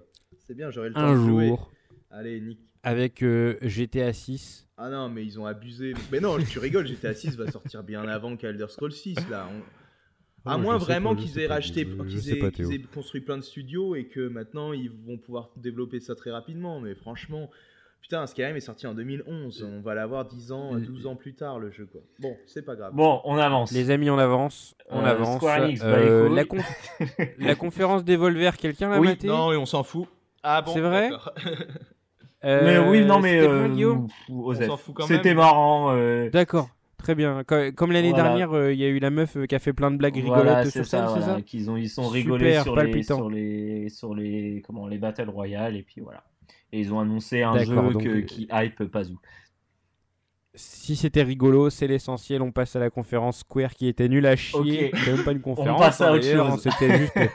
c'était une série de vidéos. Donc Kingdom Hearts 3, il y a eu quand même un nouveau Platinum Game qui a été annoncé, genre en soum soum comme ça, tech euh, Avec juste un petit. Voilà, on verra euh, ce que ça donne. Euh, Après Nier Automata, c'est prometteur. Il y, a eu, il y a eu Shadow of the Tomb Raider avec la séquence de gameplay. oh putain, ça ressemble à tous les jeux. C'était cool. générique, voilà. Euh, euh, il y a eu Kingdom Hearts Avec le, même, le même trailer que, que... que sur la conférence Microsoft avec euh, Allez Guillaume, je te permets pendant 45 secondes, une minute, tu peux parler des, des, du son du trailer. C'est quoi ce son? Qu'est-ce qui s'est passé? Les mecs ont fini d'enregistrer les voix à minuit avant la conférence. Ils ont foutu le truc à bas les couilles sur le trailer. Alors du coup, on se retrouve avec un trailer avec une musique par-dessus des voix qui n'ont pas été traitées et pas de bruitage, pas de, pas de bruit d'ambiance. Alors je me pose la question euh, et sur les trois, hein, beau merdier. Sur les trois, ah ils ont fait trois trailers. Sur les trois trailers. Mais tu Dans sais, les trois cas, c'était de la merde. Tu sais, Guillaume, j'ai rejoué à Kingdom Hearts du coup récemment et en, anglais même. Et il euh, n'y a même pas l'excuse que c'est la VF euh, et qu'il y a peut-être des différences de mixage. Là, il y a des séquences du jeu, on était choqués parce qu'il y avait du silence et des voix. Ah ouais? Et le ah, jeu, c'est un, un, truc ah qu'ils aiment faire alors. C'est inhérent à la série. Dans 2, t'as des scènes, elles sont elles sont putain de, de bizarres, de weird.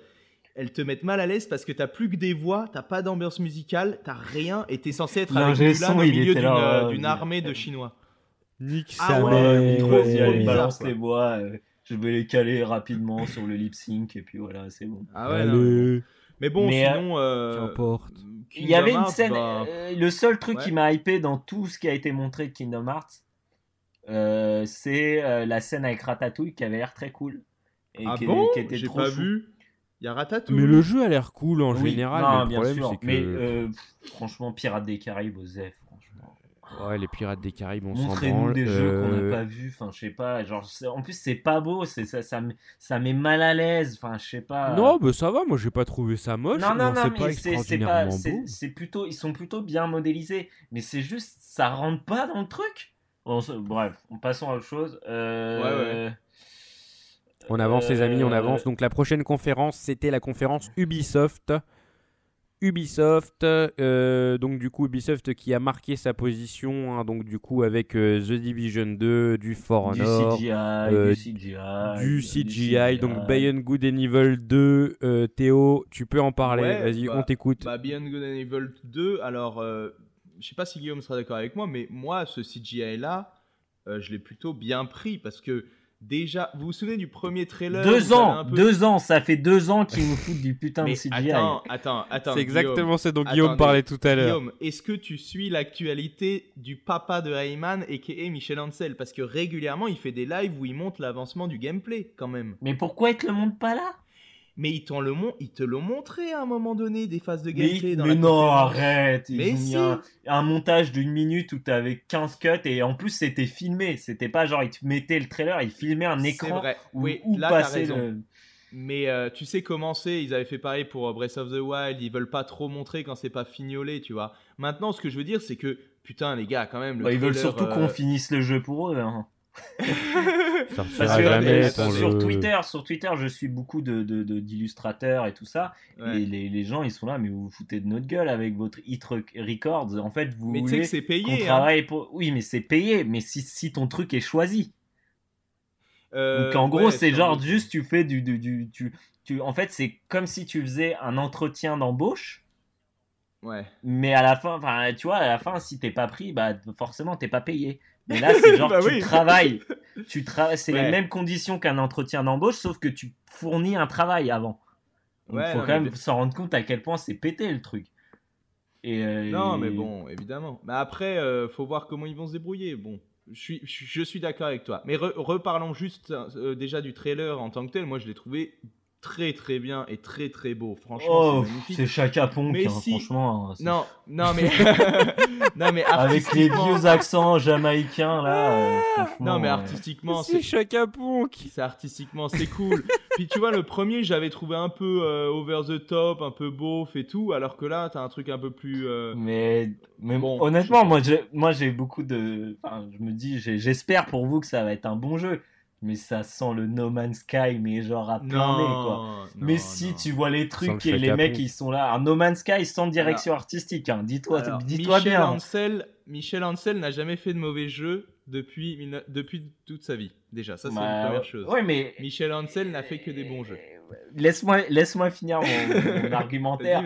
Un jeu qui n'a pas de direction artistique et qui n'a même pas d'artiste parce qu'ils sont en train de demander à des gens de travailler pour eux en faisant genre oui on veut que les fans participent au jeu non c'est en, fait vous avez besoin qu'on travaille pour vous c'est tout bref ils n'ont pas de direction artistique donc ce que No Man's Sky avait quand même parce qu'il y a quand même une belle direction artistique et ils ont le même discours, genre ouais, vous pourrez faire ça, et là vous allez pouvoir faire ça, et là il y aura plein de planètes, et ça va être trop bien. Et, vous, et genre le jeu, on va soit, soit on va jamais le voir, soit ça va être No Man's Sky.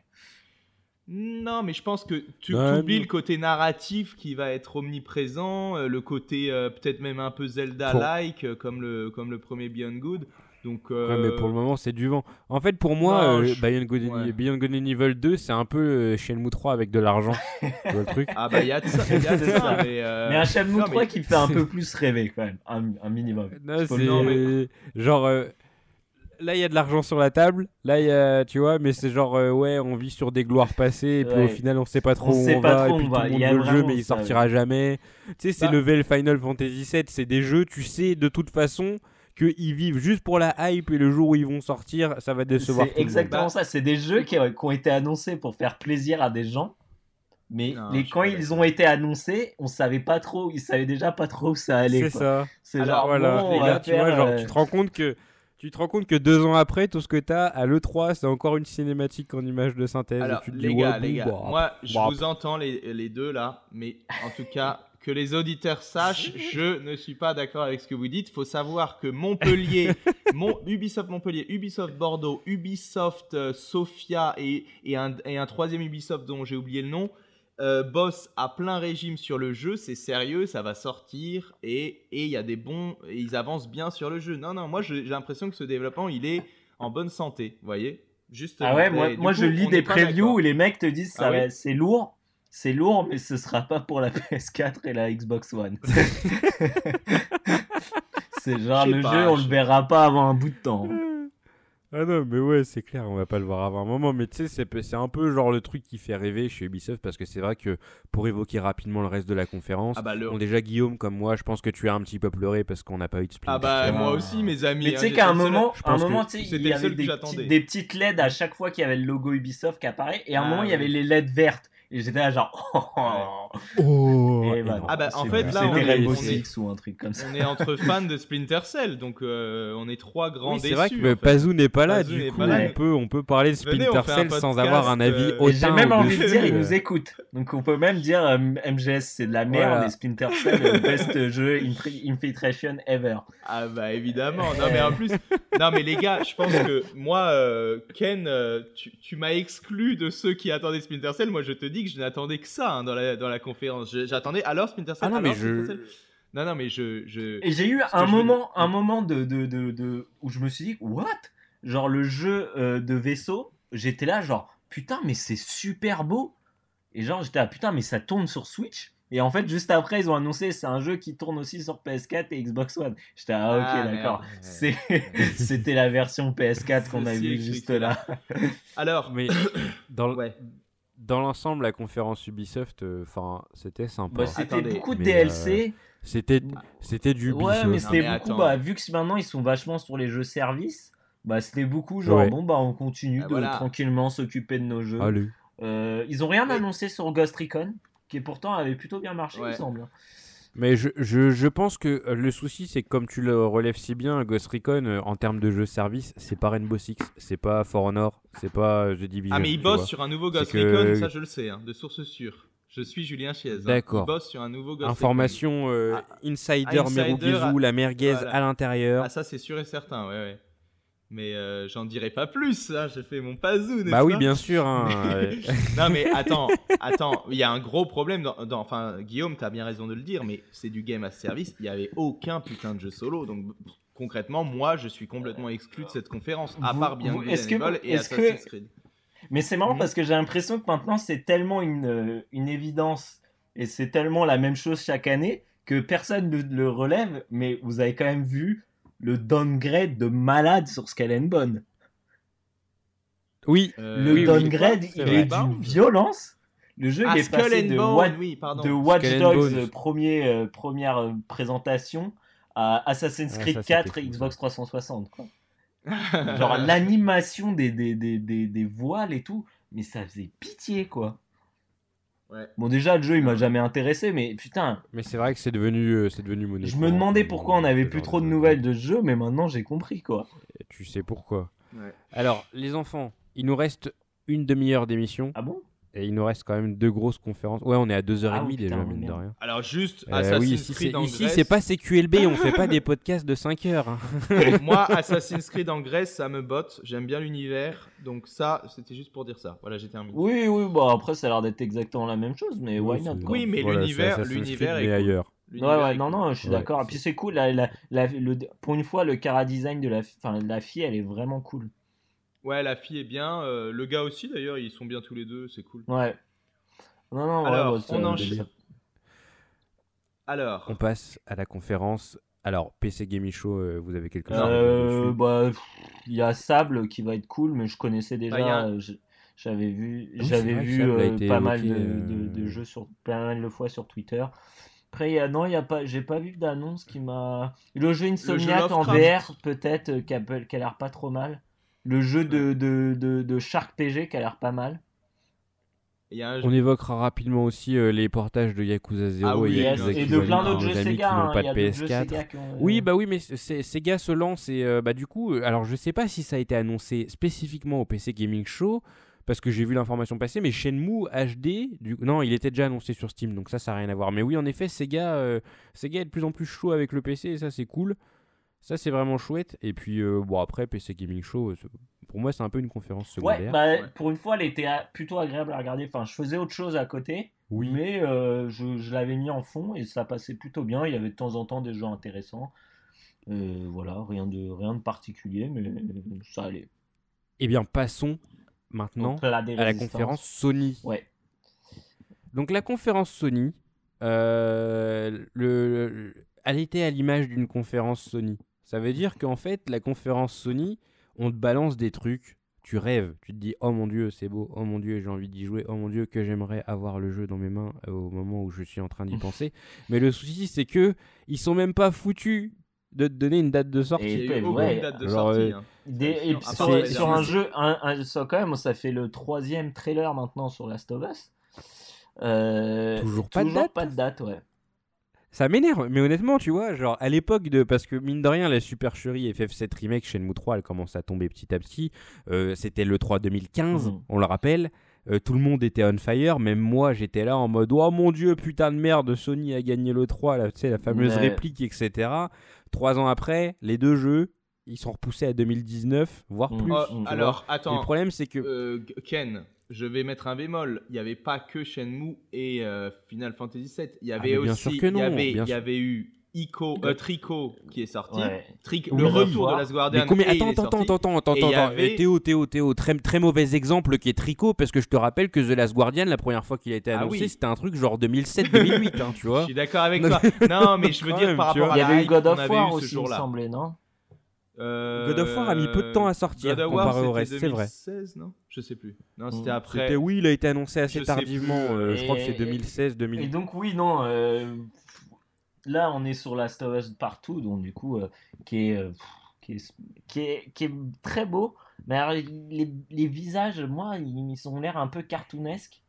Je, je sais ah pas, bah, j'arrive pas à mettre. Hein en fait, je pense qu'ils essayent de sortir de la fameuse Uncanny Valley qui est évoquée dans le deuxième ah épisode de Théo le Fou. Hein, tout à ah, fait. Mais je pense que du coup, pour essayer d'en sortir, euh, ils, enfin ouais. ils prennent des petits, euh, des petits chemins bah euh, parallèles en mode, on grossit les traits. Ça marche plutôt pas mal. Je trouve que, bah, je sais pas si c'est du vrai ou pas. J'arrive pas à savoir. Les, aucun des deux me, comment? Aucun des deux me m'étonnerait en fait. Ouais. Parce qu'on a vu Uncharted 4. Euh, on n'est pas si loin de ça au final. Mais c'est vrai que ça ressemble plus. Tu parles dans le, tu parles dans le gameplay et la fluidité du truc. Ouais, dans l'animation, dans, dans l'animation, dans les, dans les détails des, des environnements et tout ça. Il faut savoir, il faut se mettre d'accord sur ce qu'on appelle fake, parce qu'en gros, moi, ce que je considère, c'est que tout est, tout vient vraiment du moteur de jeu, sauf que euh, c'est un peu arrangé pour que le rythme ne s'essouffle pas pendant le trailer, tu vois. Mm. C'est quand même vachement arrangé. C'est moi, c'est là où ça m'a dérangé, c'est que c'est très les animations. Est-ce qu'elles existent vraiment ces animations-là? C'est moi, c'est juste la question que ça, je me truc. Le moment où elle se, fait, on passe... elle se pose contre le, comptoir, le moment où elle, elle enlève la sécurité de, son gun, euh, euh, le moment où elle esquive et elle se retrouve contre une voiture. Je sais pas si vous avez suivi, mais il y a eu euh, un petit, euh, un petit euh, mot plus haut que l'autre de la part d'un mec de Tomb Raider, ouais. de Tomb Raider, Tomb Raider en disant ouais machin, c'est pas, c'est pas vrai et tout machin. Le mec il avait le seum parce que son jeu il était générique au possible. Mais en fait c'est vrai que c'est difficile d'imaginer que, enfin moi maintenant que j'ai fait les jeux Naughty Dog depuis que j'ai la PS4, euh, The Last of Us, je dis pas, hein, c'est un jeu, il est chouette, on en a parlé euh, pendant 1000 épisodes, etc. mais c'est vrai qu'il a des jeux qui ont. Enfin, c'est un jeu qui a quand même des ficelles extrêmement voyantes. C'est genre, pour évoquer ne serait-ce que le truc qui tient extrêmement à cœur de Guillaume, euh, le fait que tu enchaînes les humains, puis les infectés, puis les humains, puis les infectés. Enfin, bah, c'est vraiment extrêmement voyant. C'est un truc qui est symptomatique des jeux Naughty Dog, de ce que j'ai compris, de, de, que ce soit dans Uncharted ou dans The Last of Us. Et là, soudainement, bon, alors déjà, Guillaume, tu vas en parler après, je pense, mais enfin, ça n'a pas changé. C'est toujours les humains d'un côté, on n'a pas vu d'infectés. Mais d'un coup, passer d'un truc qui est extrêmement rigide, avec des, vraiment des règles de gameplay et de game design qui sont genre, c'est strict, tu vois, et de là de passer à un jeu où d'un coup tout est méga fluide et machin, et la meuf elle enchaîne, machin et tout. tu vois, genre, Ouais. J'étais en face du truc et je me suis dit, si vraiment euh, ils ont réussi leur coup et que c'est vraiment ça, euh, bah, la next gen c'est ça d'une part, et en plus, euh, bravo Naughty Dog. Le problème c'est qu'il y a plein de petits moments dans ce fameux, cette fameuse scène de gameplay. Par exemple, tu sais, à un moment, elle est de, bah, dans la l'espèce de fameux Sephora là, et elle nique le gros boss qui était en train de lancer l'assaut sur elle.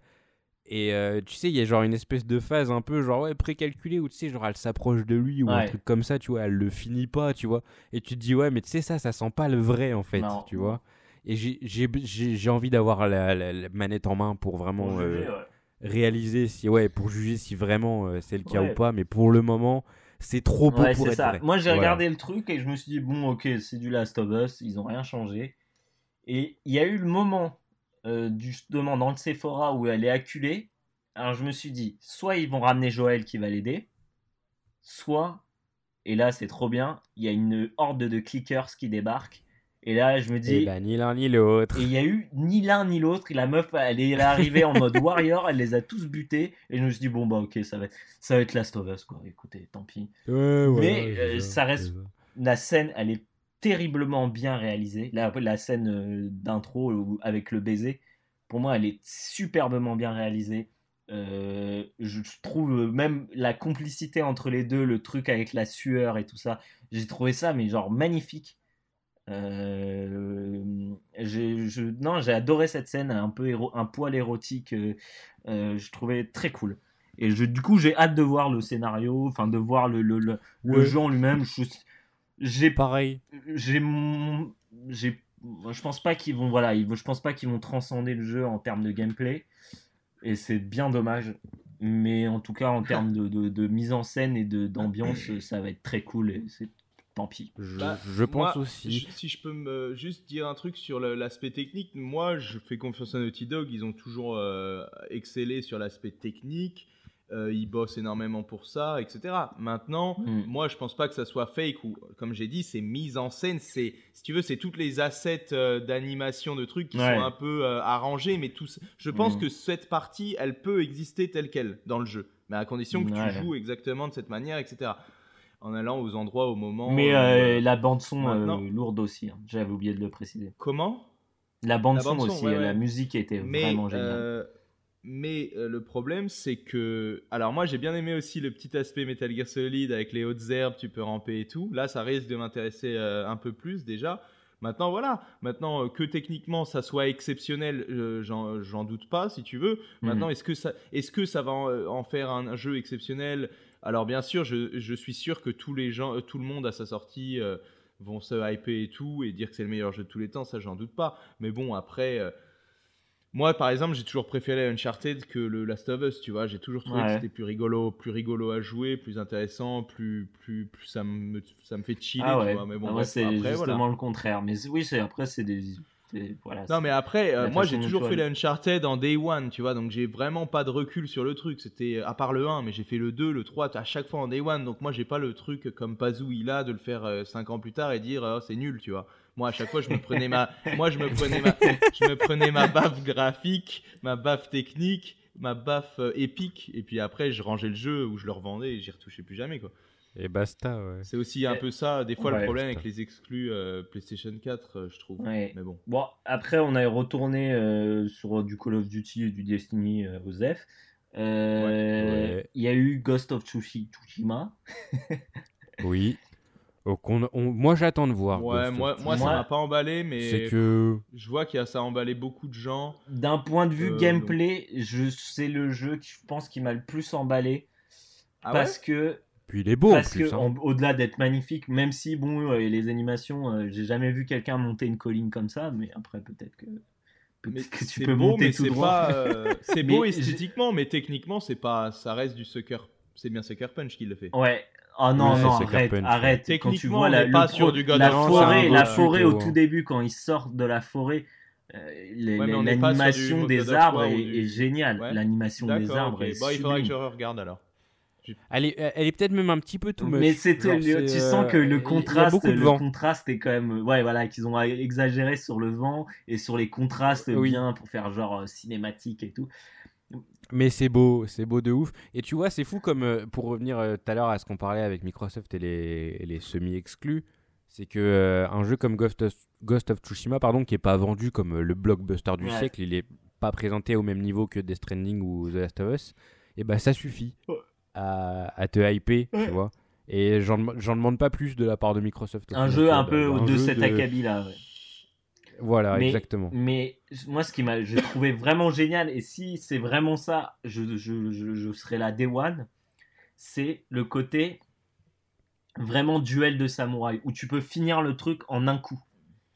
Parce que moi, j'en ai ras de ces jeux euh, à la Dark Soul et tout ça, là, où tu, tu, dois taper 15 fois un mec pour le, pour le tuer.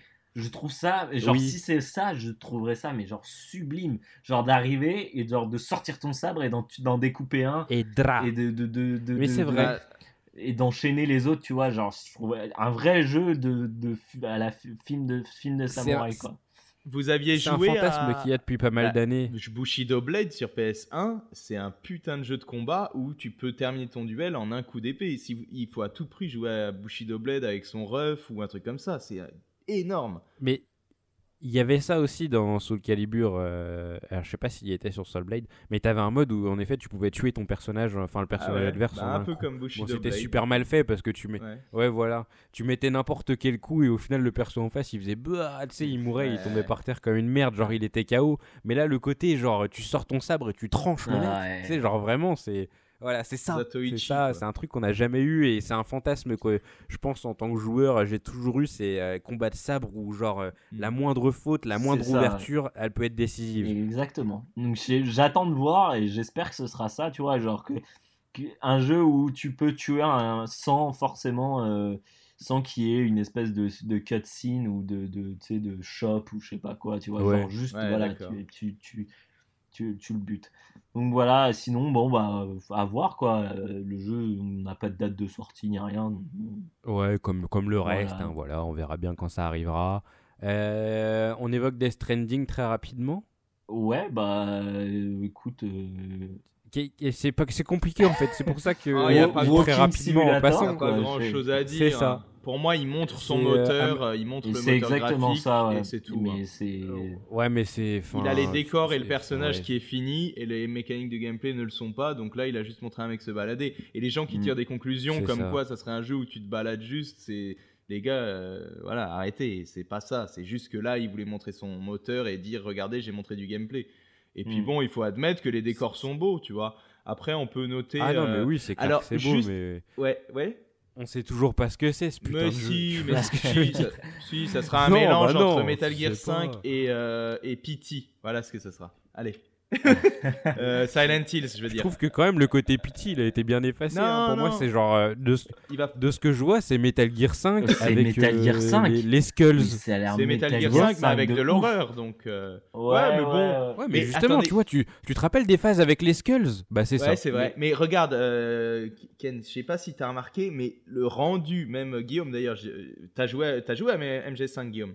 Euh, très peu, mais oui, j'ai Ah d'accord. Est-ce que vous avez vu le rendu du moteur qui est celui d'Horizon Kojima, eh, ils ont réussi à le faire euh, ressembler au moteur euh, Fox Engine? C'est trop bizarre. Avec le, un truc de le côté un peu mat, tu sais. Moi, tu m'aurais dit que c'est le Fox Engine, j'aurais dit oui, un oui. Un peu brillant aussi, un peu brillant. tu, sais que pendant un, pendant un moment dans mon subconscient, je regardais les images du jeu et je me disais, ouais, c'est ouf, le Fox Engine, il a vraiment bien vieilli. Mais en fait, c'est pas le Fox Engine. Oui, tu oui, Et en plus, mais par contre, là où on voit une grosse différence avec le Fox Engine, c'est les décors. Les décors avec euh, la, les, à perte de vue et tout. Tu, enfin, en tout cas, c'est peut-être aussi la question de puissance de la console, mais bah non, puisque MGS5 était sur PS4 aussi. Donc ouais, non, vraiment, euh, les décors, euh, tu vois vraiment hein. très loin et tout. Maintenant, juste pour dire un truc, vous savez qu'il y a Léa Seydoux mais il y a aussi une autre actrice. Oui, oui euh, vous savez, vous savez. Mais toi, tu vous savez qu'en fait, c'est voilà, en fait, c'est une fille. Alors ça, on pourrait faire tout un podcast sur Kojima, évidemment. Kojima, c'est un gros fan des films des années 80 et tout. Hein. Tout Metal Gear, ce n'est que ça. C'est euh, euh, The Thing et, Escape from New York, etc. etc. Et là, en fait, c'est une fille qui, dont il était amoureux à l'époque dans les années 80, il regardait le film Bionic Woman, je crois, dans lequel elle jouait jeune. Et du coup, là, Kojima, en tant que God, en tant que Dieu, il s'est dit Je veux cette actrice jeune. Ben, il a pu le faire euh, grâce aux nouvelles technologies. Ça, je trouve ça énorme. Donc, au final, il réalise. Je, je il le dit dans une interview Je, trouve ça un peu bizarre. Je trouve ça bizarre. C'est bizarre, c'est ce que. Alors, c'est bizarre pour la. Voilà, c'est ça, ça me met mal à l'aise. Ça me met mal. Moi, je me dis. elle est pas laide. Hein. Là, elle est, elle est, vieille, mais elle est toujours assez belle. C'est pas insultant. Non, mais oui, mais vis-à-vis d'elle, d'arriver, le truc, c'est qu'en fait, je te veux pas comme voilà. mais je te veux quand t'étais jeune, en fait. Mais peut-être qu'elle va vieillir à un moment du jeu. Je pense que je me suicide à sa place. T'imagines, et puis t'imagines ce que ça, ça, ça risque de donner des idées au cinéma, quoi? Genre, les mecs, ils vont se dire, j'avoue, on est même plus obligé de prendre Meryl Street à 60 ans. Maintenant, on peut la bah prendre à 30 ans, on s'en fout.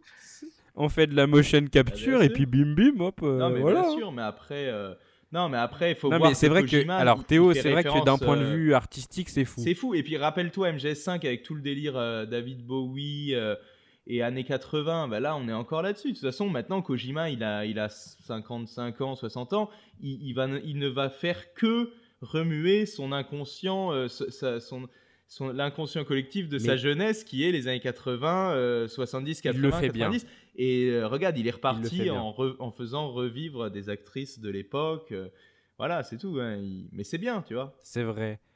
Mais euh, c'est vrai qu'il le fait bien. Voilà. C'est que tu vois, c'est pas c'est pas du néon à outrance, c'est ah pas bah de la synthwave ah bah ou je sais pas quoi. moi, c'est toujours les, années 80 qui me mettent mal à l'aise. Hein, ah moi je les kiffe parce qu'en plus ils font des petits clins d'œil, ils lèvent les pouces, etc. C'est genre des petits Tamagotchi, tu vois. Ah, c'est bon, c'est un fœtus. C'est un fœtus tranquille. c'est ouais, c'est un bébé qui est quand même non, c'est un bébé. formé quoi. Donc, ouais, c'est genre un bébé, ça fait genre 8 mois et 2 semaines il est Ouais, voilà, c'est ça, il est quasiment prêt pour sortir quoi. Mais du coup, pour revenir à un truc un petit peu plus pragmatique, parce que moi aussi, si je parle de Death Stranding de Kojima, j'ai envie de danser sur la table. Comme d'hab, c'est un, un, jeu sans date de sortie, c'est un jeu à hype en fait. Mais c'est pas mauvais. C'est pas mauvais parce que le 3, c'est un truc où on est tous le cul vissé, on se lève à 2h du matin pour regarder. Et on veut ça, c'est ça qu'on veut en fait. Exact. Et c'est ça qu'on veut. Exactement. Évidemment. C'est du spectacle qu'on veut, on s'en branle des dates à ce moment-là, tu vois, le jour où, parce que vraiment, moi, ça a été un moment charnière dans ma vie quand j'ai vu Shenmue 3 et FF7 ah la même nuit, dans la même heure. On était euh, vraiment, c'est ça que je veux dans le. Exact. on est devenus amis d'ailleurs. c'est ça. Non, non, mais je suis d'accord. Après, c'est ça qu'on veut. C'était une expérience de fou, des dates de sortie parce que ça m'a quand même frustré. Mais je suis d'accord avec toi sur le fait qu'au final, les conférences, surtout les conférences, et moins le 3 en général, mais les, conférences, c'est vraiment un truc de hype en fait. C'est pas un. C'est ça. C'est pour ça que. Euh, on va en parler rapidement parce que c'était très rapide, mais euh, Nintendo, c'est pour ça que tout le monde était un peu vénère contre Nintendo en fait. Exactement. Alors on parle de Nintendo là maintenant. Bah, on n'a pas fini encore parce qu'il y a Spider-Man, il y a Resident Evil 2 remake. Ah, Attendez, putain, je voulais juste rebondir vite fait sur le 3 2015 pour faire un truc un peu. Euh, moi, sans rigoler, les gars, après cette 3 2015, c'est pour ça que je suis ici en ce moment en train de faire le podcast avec vous. Parce que c'était ça qui m'avait hypé tellement. J'étais sur Skype avec Pazou et Ken et je me suis dit putain le jeu vidéo c'est un truc de malade quand même cette soirée là le 3 2015 mais il y a que, y a que, y a que dans le jeu vidéo qu'on a ce genre de truc ouais exactement mais justement à chaque fois je, mon père il disait mais c'est quoi le 3 je disais mais c'est comme le festival de Cannes mais je lui disais mais non quand même c'est mieux que le festival de Cannes parce qu'il y a un putain d'événement et tout tu vois alors évidemment je vais pas comparer le festival de Cannes et tout mais tu vois ce que je veux dire C'est vrai que c'est assez épique comme. Mais c'est 100 fois mieux que le festival de Cannes. C'est un événement majeur. Enchaîne des, quand même, trucs tu... on dit genre ok dans dans dans 2-3 ans tu vas jouer à ça. Voilà. Et genre, tu vois, il y a, nulle part, il y a nulle part ça, de, dire genre, à part le CES, tu vois, mais c'est plus pour de la technologie, mais dans les, dans le, les médias entre guillemets artistiques. Oui, c'est un truc qui est bien propre à nous. pas ce truc-là. Je propose qu'on mm. on va garder ça pour euh, la conclusion. Ouais, d'accord. Et, on va on va avancer un petit peu euh, sur euh, du coup la PS4 parce qu'il faut qu'on il faut qu'on termine. Spider-Man, Guillaume, tu veux en parler? bah, Je suis dégoûté que ça sorte en septembre. Pour moi, c'est un jeu à faire en, en été. C'est un jeu à faire. Euh, oui, c'est vrai. Ouais, c'est bah, le jeu à faire euh, en août. Euh, Exactement. quand quand tu es en vacances, en quel but C'est le Sunset Overdrive de la PS4. Bah, ouais, voilà. Bah, c'est Insomniac. Mais pour moi, je le vois vraiment comme ça et ça me fait chier qu'il sorte en septembre. je, je comprends. Parce que après, ça va, septembre, il y a quand même encore du beau temps. Ouais, mais c'est là que ça commence à. Mais il faudra le faire vite. Faudra le faire. Mais, mais ça a l'air cool, ça a l'air très cool, ça a l'air dynamique. Euh, ça, ça réinvente rien du tout, mais ça a l'air cool. Euh, plein, de, plein de méchants. Euh, j'ai hâte de voir c'est qui le grand méchant. Donc, non, non, ça a l'air cool. Bah après, ouais, après moi j'ai plutôt été hypé par dans la ville quand tu es en mode, comment dire, tu te déplaces librement dans la ville. Là c'était un peu un donjon, j'étais un peu en mode OZEF franchement. Mais d'ailleurs, on n'a pas vu un peu l'univers, les méchants de Torah et tout. Non, je trouvais ça. ça d'accord. Mais je suis d'accord avec toi, oui, qu'en en soi, la scène, elle n'était pas très intéressante. Quoi. Ouais. Mais, euh, il faudra peut-être faire un, un, Oui, vas-y, dis. Non, je disais, c'est marrant parce que beaucoup de gens ont critiqué le truc de quand tu montes euh, en, euh, à, la, verticale et que on t'envoie des éclairs. Tout le monde était là, genre, ouais, bon, c'est un peu pourri, pourquoi ils ont mis ça et tout ça. Et personne s'en est étonné que dans Kingdom Hearts 3, tout à l'heure je regardais, c'est exactement ça aussi. Hein. Le titan il, te balance des, il te balance des pierres et toi tu dois les esquiver. quoi. Ouais. Ouais, non, je sais pas. Mais, mais euh, peut-être. Maintenant, euh, un truc dont je voulais parler aussi, c'est est-ce qu'on va faire un chapitre sur les grands absents euh, de l'E3 ou ça va être un peu. Parce que sinon, je, voulais, juste dire que j'attendais aussi le Superman de Rocksteady. apparemment, Rocksteady, ceux qui ont fait Batman, j'ai kiffé le dernier Batman hein, pour info. Et j'attendais à ce qu'ils montent leur Superman, même si je m'en bats les steaks de Superman. Euh, moi, je n'aime que Batman dans les super-héros, de toute façon. Un peu classique, mais bon, voilà. Je déteste pas Spider-Man. Hein. Mais bon, j'attendais Superman de voir ce que Rocksteady faisait. Absent, tout comme euh, Splinter Cell. voilà, les deux grands absents pour moi, en tout cas. Mais bon, bref, passons. Euh, passons à Resident Evil Remake, les amis. Resident Evil 2 Remake. Alors, moi, je sais pas vous, mais au moment où j'ai vu le trailer, je me suis dit pourquoi ça fait pas 10 ans qu'ils font ça C'est clair. Tu vois C'est clair. C'est en fait, tu vois le truc, e ça a de la gueule, ça fait peur, la lumière elle est extrêmement bien gérée, les zombies ils se font démembrer quand tu leur tires dessus. t'as ne serait-ce que 4 zombies à l'écran, tu flippes largement plus que quand t'as 4 putains de villageois de Resident Evil 4, hmm. tu vois. C'est vraiment c'est vraiment flippant. C'est vraiment flippant, c'est vraiment beau Et genre, tu te dis, putain, de quoi Théo Tu veux dire, ah, tu parles de l'aspect graphique Parce que là, Resident Evil 4, quand même, 4 villages. Tu veux dire la menace que représente le zombie individuellement, c'est ça que tu veux dire? Bah, le, ouais, voilà, c'est ça, ouais. C'est vrai que ça manquait des vrais zombies. Moi, je trouvais c'est des vrais zombies à l'ancienne euh, qui marchent à deux à l'heure et qui sont. Euh. C'est ça. Et, pour, et pourtant, tu t'es pas bien. Tu vois, euh, Resident Evil 4, dès le début du jeu, dans le village, t'es plongé avec une horde de canards qui te chassent. mais je sais pas pourquoi. Ils te font pas peur. Bah non, ils parlent en espagnol en plus et tout. Ouais, c'est vrai que l'espagnol c'est un peu flippant quand tu comprends pas. Comme Kenji avec une, une, une, une, Voilà, c'est exactement il se balade avec une serpette, tu te dis c'est bon, je suis dans la merde. Mais le truc, c'est qu'au final, tu tires 2-3 balles dans la tête, ils se tiennent la tête, tu fous des coups de poing, enfin c'est fini. Léon, il reste extrêmement puissant. Là, tu te retrouves avec un Léon tout jeune. Ouais, un rookie. Euh, voilà, lumière tamisée. Euh, à un moment dans le trailer, parce qu'il y a plusieurs trailers, mais dans un des trailers, tu te retrouves avec 3-4 zombies qui sont au même endroit. Et tu regardes le mec en train de jouer et tu te dis, il va pas s'en sortir. Alors que t'aurais tendance à te dire ouais c'est Resident Evil euh, comme dans le 6 euh, tu peux avoir 800 zombies à l'écran tu vas tous les baiser c'est mode mercenaries pas de problème tu vois. Mais là ils ont remis cette ambiance. Alors moi je le dis direct je pourrais pas y jouer. Parce que, que j'aurais beaucoup trop peur. Mais franchement j'ai vu le truc je me suis dit chapeau si jamais un jour je dois jouer à un Resident Evil euh, en dehors du 4, 5, 6 qui sont des putains de jeux d'action bah, je jouerai à celui-ci parce que vraiment incroyable. Le seul bémol que j'ai, et je vous en ai parlé, c'est euh, la capture des visages, que ce soit de Claire ou de Léon, qui ne ressemblent ni à Claire ni à Léon. Ils ont foutu des gueules aux personnages. Au final, euh, au final j'y repensé et, euh, et j'ai re-regardé. Après, Claire, j'ai pas trop vu, mais Léon, en fait, au début, ça m'a gêné parce qu'il a vraiment une tête d'enfant. Mais au final, ça va bien avec son personnage parce que c'est un rookie dans le jeu. C'est un, un mec qui, je suis d'accord avec arrive toi. et qui, qui, est complètement perdu, quoi, et qui, qui, qui, qui vient de sortir de l'école de police, si je dis pas de conneries. Et oui. Ah oui, totalement, ouais, il en sort vraiment tout. Je crois que c'est son premier voilà, jour, son premier jour dans le jeu. Donc, tu vois, il y a ce truc où je me dis, bah en fait, euh, ça lui, ça lui va bien, en fait, cette gueule de vraiment de, de, premier de la classe, un peu, tu sais, avec sa coupe au bol. Euh, ça passe. ça passe. Après, Claire, elle a une tête un peu plus genre.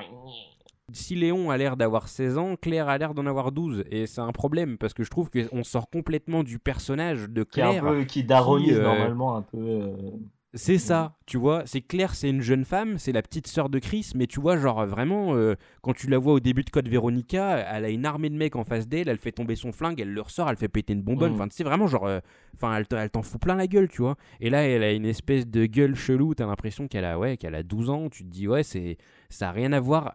Facialement parlant, le personnage correspond pas à l'image que je m'en faisais. Après, bien sûr, il faut pas juger un livre à sa couverture. Euh, l'habit ne fait pas le moine et toutes les tous les proverbes que vous voulez sur l'apparence. On verra bien, mais euh, en tout cas, en, enfin, en première lecture, j'ai été déçu. Quoi. Mais en dehors de ça, le jeu, enfin, je pense que c'est carton plein et vraiment, encore une fois, euh, Capcom, ça fait 10 ans qu'on vous demande ça. Vous êtes bien gentil de le sortir maintenant, mais il fallait se bouger le cul avant. Quoi. Ah, mais moi, ça me fait euh, super plaisir. Ça, ça, sera un nouveau Evil, Evil Within. tu vois, genre. oui, c'est vrai que dans l'esprit, c'est un, peu, un peu Evil Within. Il sort quand? C'est vrai que. Euh, bah, je crois qu'il a pas de ah, date comme les autres. Hein, hein? Après là, c'est un jeu qui sort aussi sur. Euh, c'est pas une exclu euh, PS4, même s'il a été annoncé à la conférence. Ah, c'est pas une exclu PS4. Il sort sur tous les supports. Alors, Nintendo. On passe à la conférence Nintendo. Alors, la conférence Nintendo. Les amis, qu'est-ce que vous en avez bah, pensé? Moi, j'ai revendu ma Switch. ah d'accord. Non, très en réalité, j'ai donné. Façon, mes... Joy-Con il déconne tout ça. Ouais, j'ai non, en réalité, j'ai mon petit frère est venu en vacances avec mes parents d'ailleurs. Mais j'ai donné mes Joy-Con à mon petit frère vu qu'il déconnait. Et je me suis dit, ah, tu peux les garder pour l'instant, euh, j'aurais plus besoin de ma Switch. Ah ouais, à ce point-là, putain. Ah, donc, du coup, t'as juste, juste la tablette sans les Joy-Con. Ouais, j'ai la tablette. Mais lui, il a une Switch à la maison, hein, donc il peut, il peut avoir 4 euh, manettes. Ah. Non, non, j'ai mais... un message sérieux à faire passer. Fuck Nintendo. Fuck, fuck Nintendo. C'est tout ce que j'aurais à dire. Au revoir. Non, je déconne. Vas-y, les gars, vas-y, je déconne.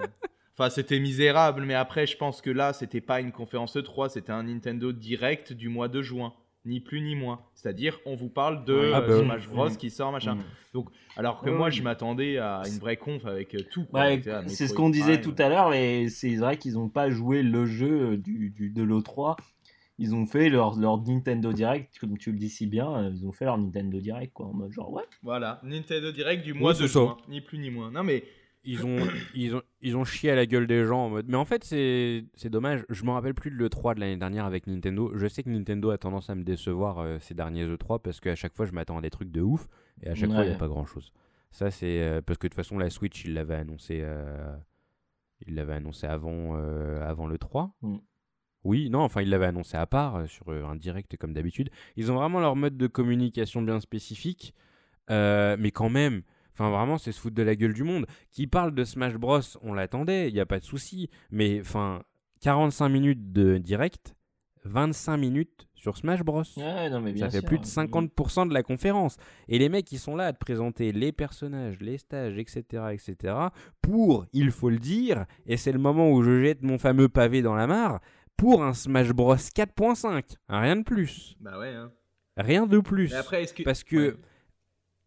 Vas-y, Non, mais est-ce qu'après, il y avait tellement de choses à, à chambouler dans Smash Bros ou est-ce que ça fonctionnait déjà bien? Il y avait peut-être rien d'autre à rajouter. Hein. Mais vas-y, continue. Hein. Je suis totalement d'accord avec toi. C'est que, enfin, euh, je pense être celui de nous trois qui est le plus. Je déteste ça, donc euh, oui, sûrement. Voilà, joué donc, comme ça, c'est réglé. Voilà, comme ça, c'est vraiment réglé.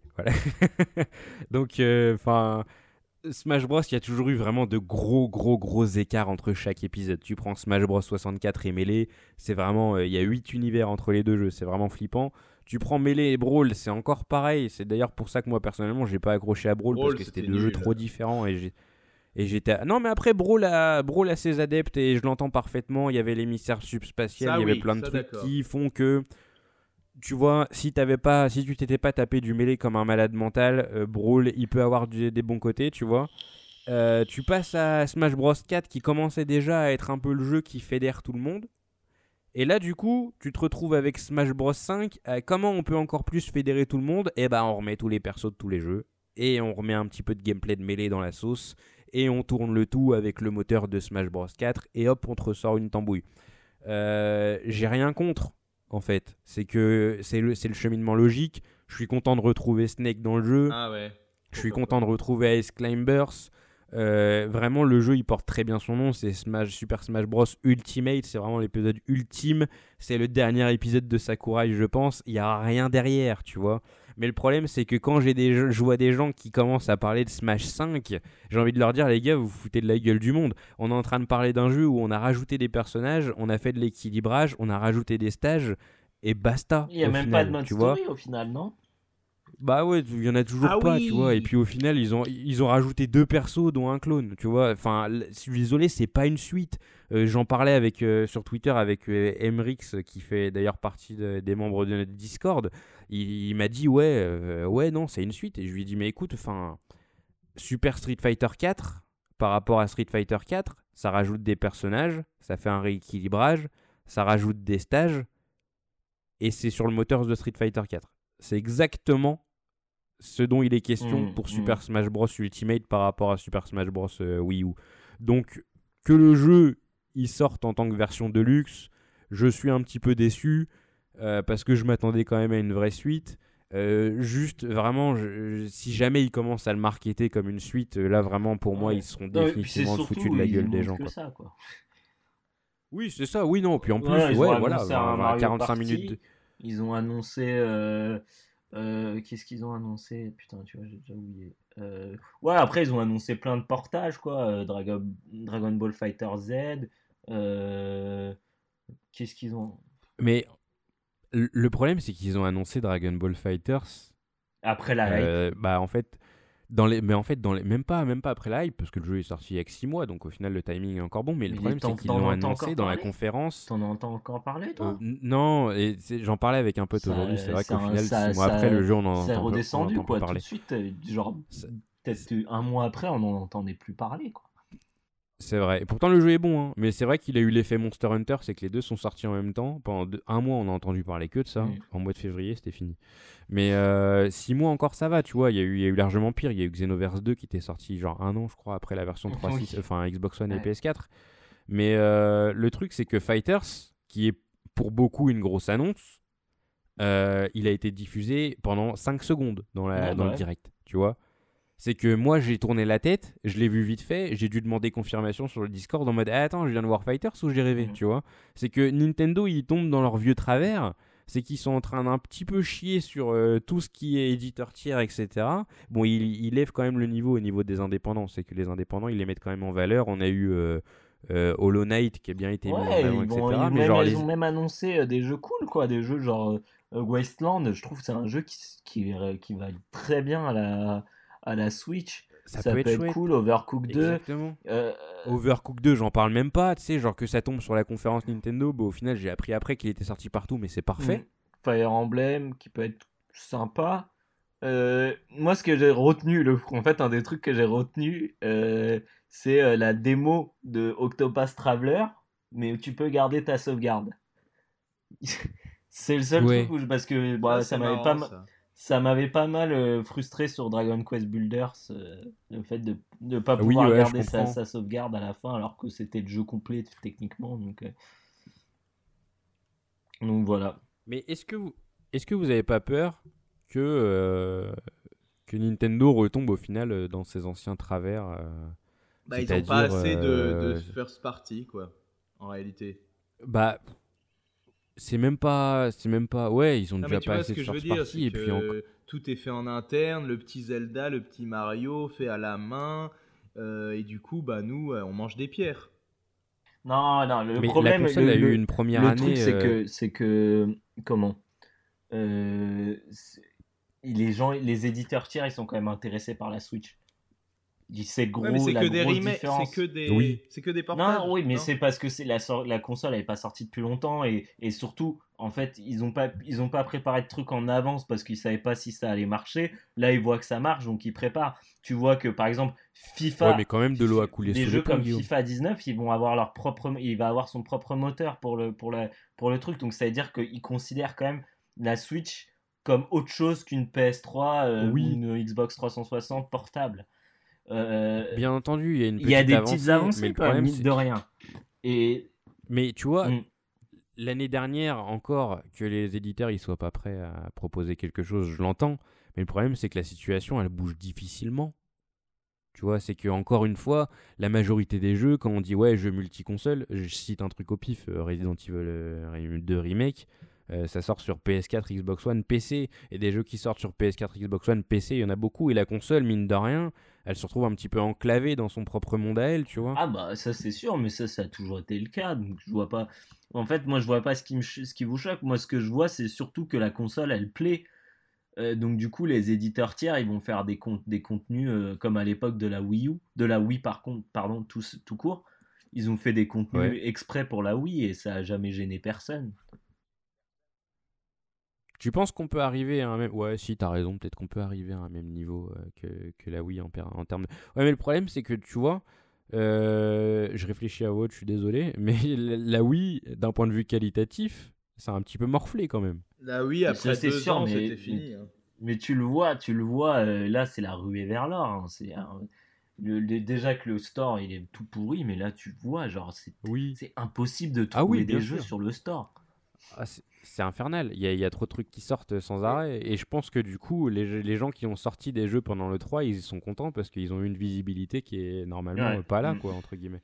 Non, mais j'ai l'impression que Nintendo, euh, euh, la Switch, j'ai pas envie que la Switch fasse comme la Wii, c'est-à-dire un truc qui est euh, phénoménal sur, sur les premières années, entre guillemets, et puis après, qui tombe un peu à plat, tu vois. Mais bon. le truc, c'est qu'il n'y a pas de. Moi, je, trouve que ce qui est bien, c'est qu'il n'y a pas le concept du motion gaming qui a amené plein de jeux un peu aux F. Euh, non, mais je suis d'accord avec toi. Non, mais c'est très différent, t'as raison, c'est mm. très différent. Et puis ce côté portable, ça reste top. Euh, on peut retrouver les jeux, euh, des bons jeux qui sortent, tu vois, même Dark Souls Remastered, on peut le faire en portable, mm. Skyrim et tout, j'en passe, c'est des meilleurs. Bah, même Fortnite, là, les gars, c'est quand même une révolution. Hein. C'est que, bon, pour le coup. Euh... Bah, Fortnite, il était sur tablette quand même. mais Fortnite était, était sur tablette, bien sûr. Mais le truc, c'est que, enfin, et peut-être que, à mon sens, c'est probant. Euh, j'ai vu, enfin, moi par exemple, enfin, j'ai créé mon compte Epic sur ma Switch, tu vois. C'est que euh, Ronnie sur notre Discord, et même s'il a pas aimé, il est parti essayer Fortnite pour la première fois sur sa Switch. Tu vois, il y a plein de gens qui, euh, ont essayé Fortnite pour la première fois sur leur Switch. Ronnie, il a quand même joué deux parties avant de, de quitter, donc il a eu le temps de oui, maîtriser mais voilà, jeu non, mais, mais je suis d'accord avec ce Au final, il a lancé le jeu. Je suis d'accord avec ce que Ken dit parce que moi, c'est le seul moment je l'ai pas fait, hein, mais c'est le seul moment où je me suis, je me suis senti tenté par Fortnite je me suis dit, ouais, pourquoi pas une partie tranquille, dire rapidement sur Switch, je pourrais le faire. Bon, je l'ai pas fait, mais, c'est le seul moment où je me suis dit, why not, tu vois. Bah oui, et puis le côté coloré. Aujourd'hui au taf, hmm. aujourd'hui au taf, c'est la première fois que j'ai vendu autant de cartes eShop. Ah ouais. C'est que le, le, truc, il est déjà lancé, c'est cahier. Du coup, maintenant, euh, parce qu'il faut savoir que plein de fois, euh, j'ai des mères de famille qui venaient me voir et qui me disaient, ouais, bah, on a offert une Switch à Noël à notre gosse, mais le problème c'est que tous ses copains ils jouent à Fortnite, tu vois. Et bah maintenant, problème réglé, tu vois, c'est magique. Bon après il y a plein de problèmes de euh, compatibilité entre les supports. Euh, ouais, ça on n'aura pas le temps d'évoquer parce que c'est un petit peu long. Mais c'est le, en gros, Sony a tout bloqué, donc tu peux pas jouer avec euh, les joueurs PlayStation 4 quand tu viens d'une console. Mais, mais c'est, prometteur pour la suite. Et tu te dis que ouais, d'un côté, mine de rien, même si le jeu il est un peu, un peu moche, euh, bah ça, marche. Je, pense que Fortnite sur Switch, ça va être marché. Oui, voilà, c'est ça. C'est que même si c'est pas très beau, au final, il a une direction artistique qui te permet de passer outre. Mais après, je pense que on s'enflamme beaucoup parce que, comme on l'a dit au début, euh, c'est le 3. C'est le moment où, euh, où les éditeurs sortent leur, sortaient, j'ai envie de dire, leurs grosses cartouches. C'était l'époque, enfin, je sais pas, enfin, Guillaume, je pense que t'aimes énormément le 3 euh, et que ça te fait penser à beaucoup de choses positives parce que euh, tu te rappelles peut-être du de Peter Moore, euh, c'est Peter Moore qui s'appelle, ouais, c'est Peter Moore, qui sort qui sort son tatouage Halo 2 sur scène pendant une conférence Microsoft ou qui sort son tatouage GTA 4, mm. mm. tu vois. Ah, bah c'est c'est Miyamoto qui vient avec une épée Excalibur et qui commence à foutre des coups d'épée sur scène en présentant un, un, nouveau Zelda, euh, je crois que c'était Twilight Princess. C'était vraiment des grands moments de jeux vidéo, euh, les conférences 3 à l'époque. Et au final, c'est ce que je retiens de tout cette 3, de toutes les conférences que j'ai regardées, c'est que eh, putain, ça c'est quand même vachement assagi. Oui, mais, je trouve qu'en fait, c'est, je pense pas que ça s'est assagi. Je pense que ça s'est adapté à ce qu'est le jeu vidéo aujourd'hui. Et euh, même si c'est des moments qui sont assez intéressants dans le jeu vidéo et qui, qui sont mythiques, est-ce que tu veux revivre ça aujourd'hui? Je sais pas. Honnêtement, moi, bah moi je, trouve que, comme toujours, depuis quelques années, les, les, conférences Sony prennent un, un, enfin, prennent un, un, tournant qui, pour moi, est le bon. C'est on monte des jeux, on monte du gameplay et c'est tout. Et bah on va pas venir parler pendant trois quarts d'heure du développement de tel jeu. Tu vois, moi, c'est ce qui m'a saoulé chez Bethesda et chez Ubisoft. C'est qu'à chaque fois, tu avais un con qui venait sur scène et qui t'en parlait. Et au final, on s'en fout. Ah ouais, c'est ça. Bah, même sur la conférence IA et mm. même sur la conférence, enfin le direct Nintendo, au final, les 25 minutes oui, de, oui, voilà, oui. non, non, Smash Bros, c'était pareil. Et, et c'est vrai que Sony et Microsoft prennent un bon pli en balançant beaucoup de gameplay voire même que du gameplay. Et, euh, mm. et, et, du coup, en vendant des trucs dans lesquels tu arrives à te projeter. Moi, moi, tu vois, tu, tu, tu vois à l'époque, c'était des trucs qui, ce qui nous faisait rêver à l'époque, c'était euh, des, des, trailers à la con en CGI. Euh, qui nous qui nous est qui nous est rêvé mais aujourd'hui on n'en a plus besoin et je pense que après c'est moi mon feeling mais je trouve que justement le, le, 3 se, dirige de plus en plus vers quelque chose, enfin du moins les conférences, hein, euh, vers quelque chose qui moi, moi me plaît vraiment, qui est on te montre un jeu et on te montre comment tu y joueras quand tu y joueras. Et, ouais. et je trouve qu'aujourd'hui, tu, tu peux plus trop euh, faire appel à la, entre guillemets l'imagination des, des, joueurs en leur balançant un trailer bullshit euh, en CGI. Oui, non, mais c'est clair que je comprends aussi. Mais c'est juste, euh, je pense qu'on pourrait allier intelligemment ce fameux côté euh, je me projette dans des jeux. Et c'est juste en fait le petit côté spectaculaire qui me manque. Mais après, c'est peut-être parce qu'on arrive sur la fin de la génération. oui, il y a aussi ça. Et du coup, euh, les consoliers ont la tête ailleurs parce que si on se rappelle bien, la les conférences de présentation de la PlayStation 4 et de la Xbox One, c'était pas si vieux, c'était 2013. Ça faisait pareil. Et c'était c'était c'était quand même beaucoup plus énergique avec Sony qui lançait des pics à, Microsoft, etc., etc. franchement. Non, ça faisait pas rêver, mais en fait, moi, c'est ce petit côté entertainment ah que ah j'ai. moi, ça C'est honnêtement. J'adore ça. Je m'en fous. Et en plus, moi, je déteste les débuts, les débuts de, de, génération. Je les trouve nuls à chier à chaque fois. T'as aucun jeu bien, franchement. As ou du moins très peu.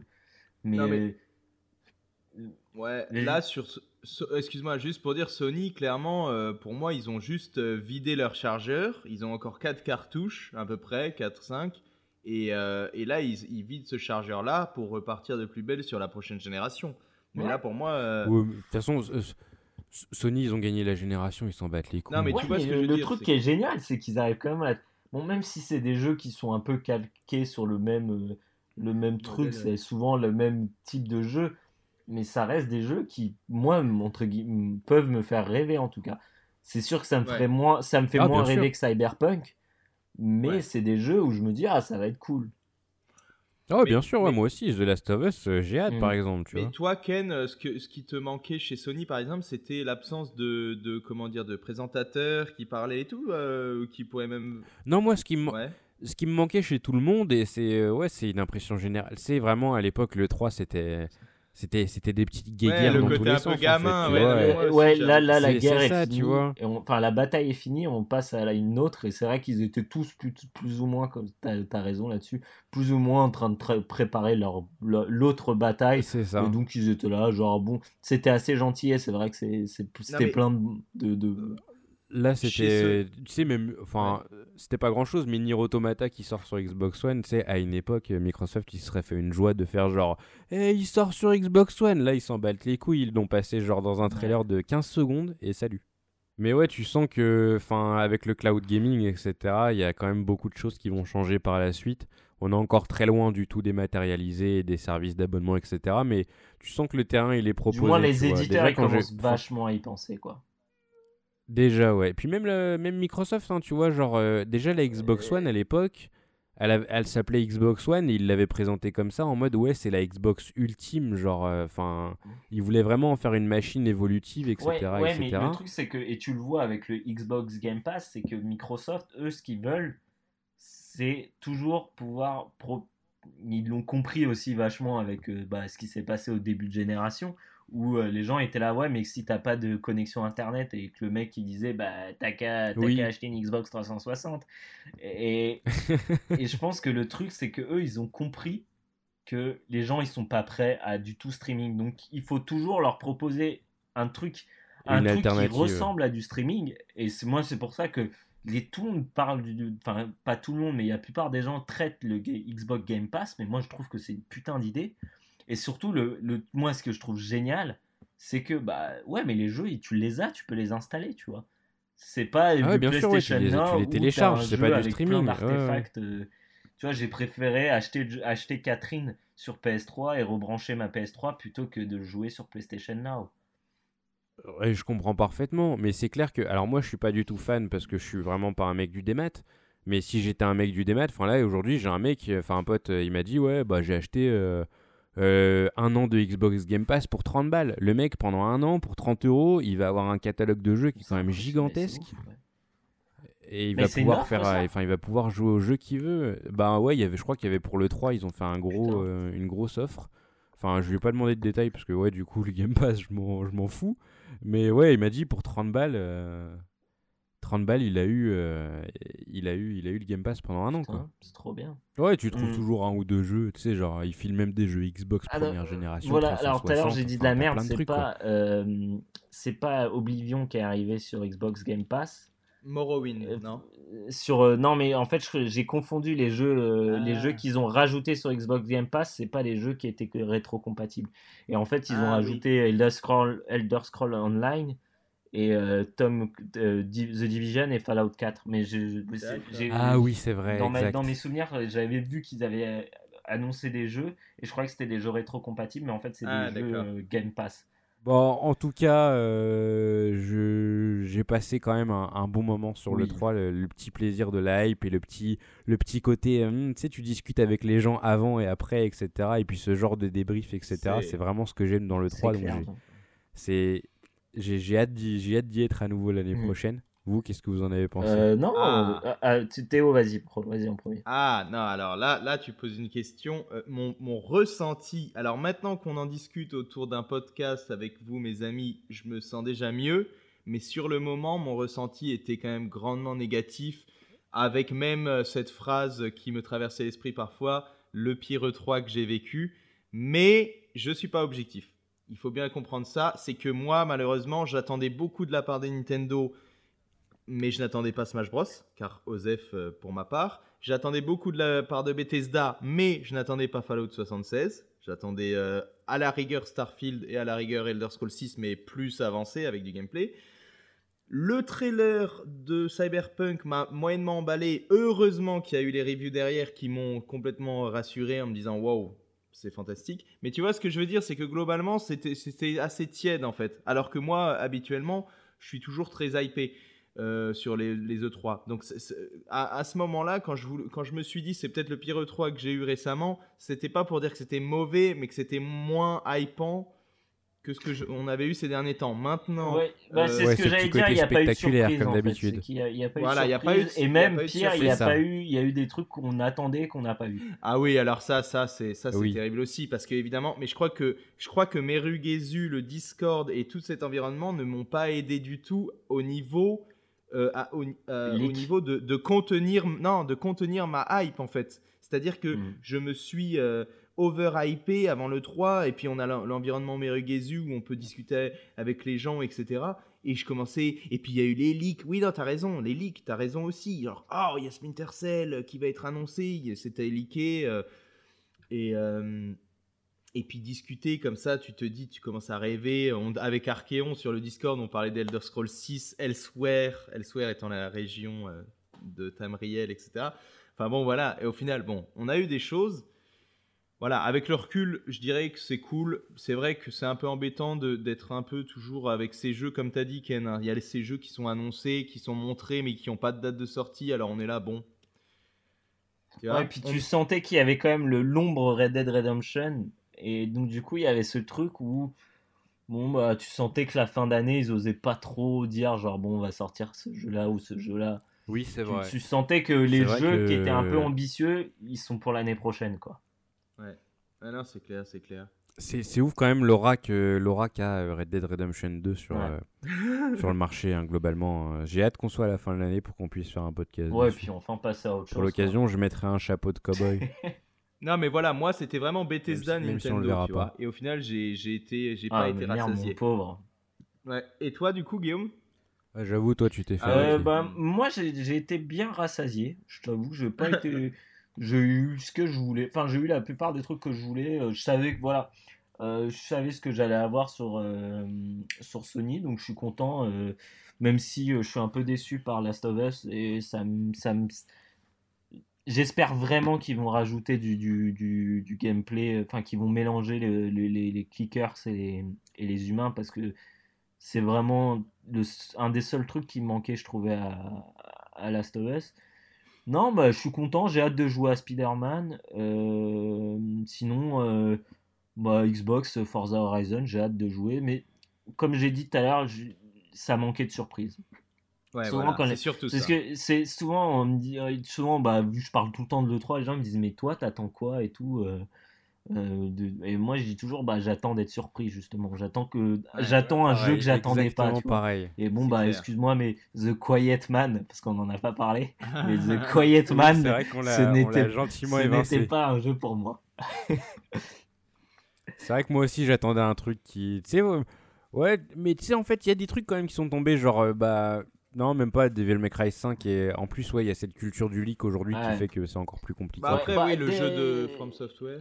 Hmm ouais, Dying Light 2, ouais, peut-être. Mais tu vois, c'est pas, c'est pas, c'est des suites encore, tu vois. Moi, je veux un jeu qu'on me dise, tiens, il y a une putain d'IP. Bah, tu vois, clairement, même si Cyberpunk, il avait été déjà annoncé, mais tu vois, c'était vraiment ce truc où genre, ah, ok, Tu vois, ça, là, là, là, tu me parles de jeux vidéo euh, modernes, enfin, tu vois, de jeux vidéo du futur même, tu vois. Ouais, ça c'est vrai, ça c'est vrai. C'est, tu...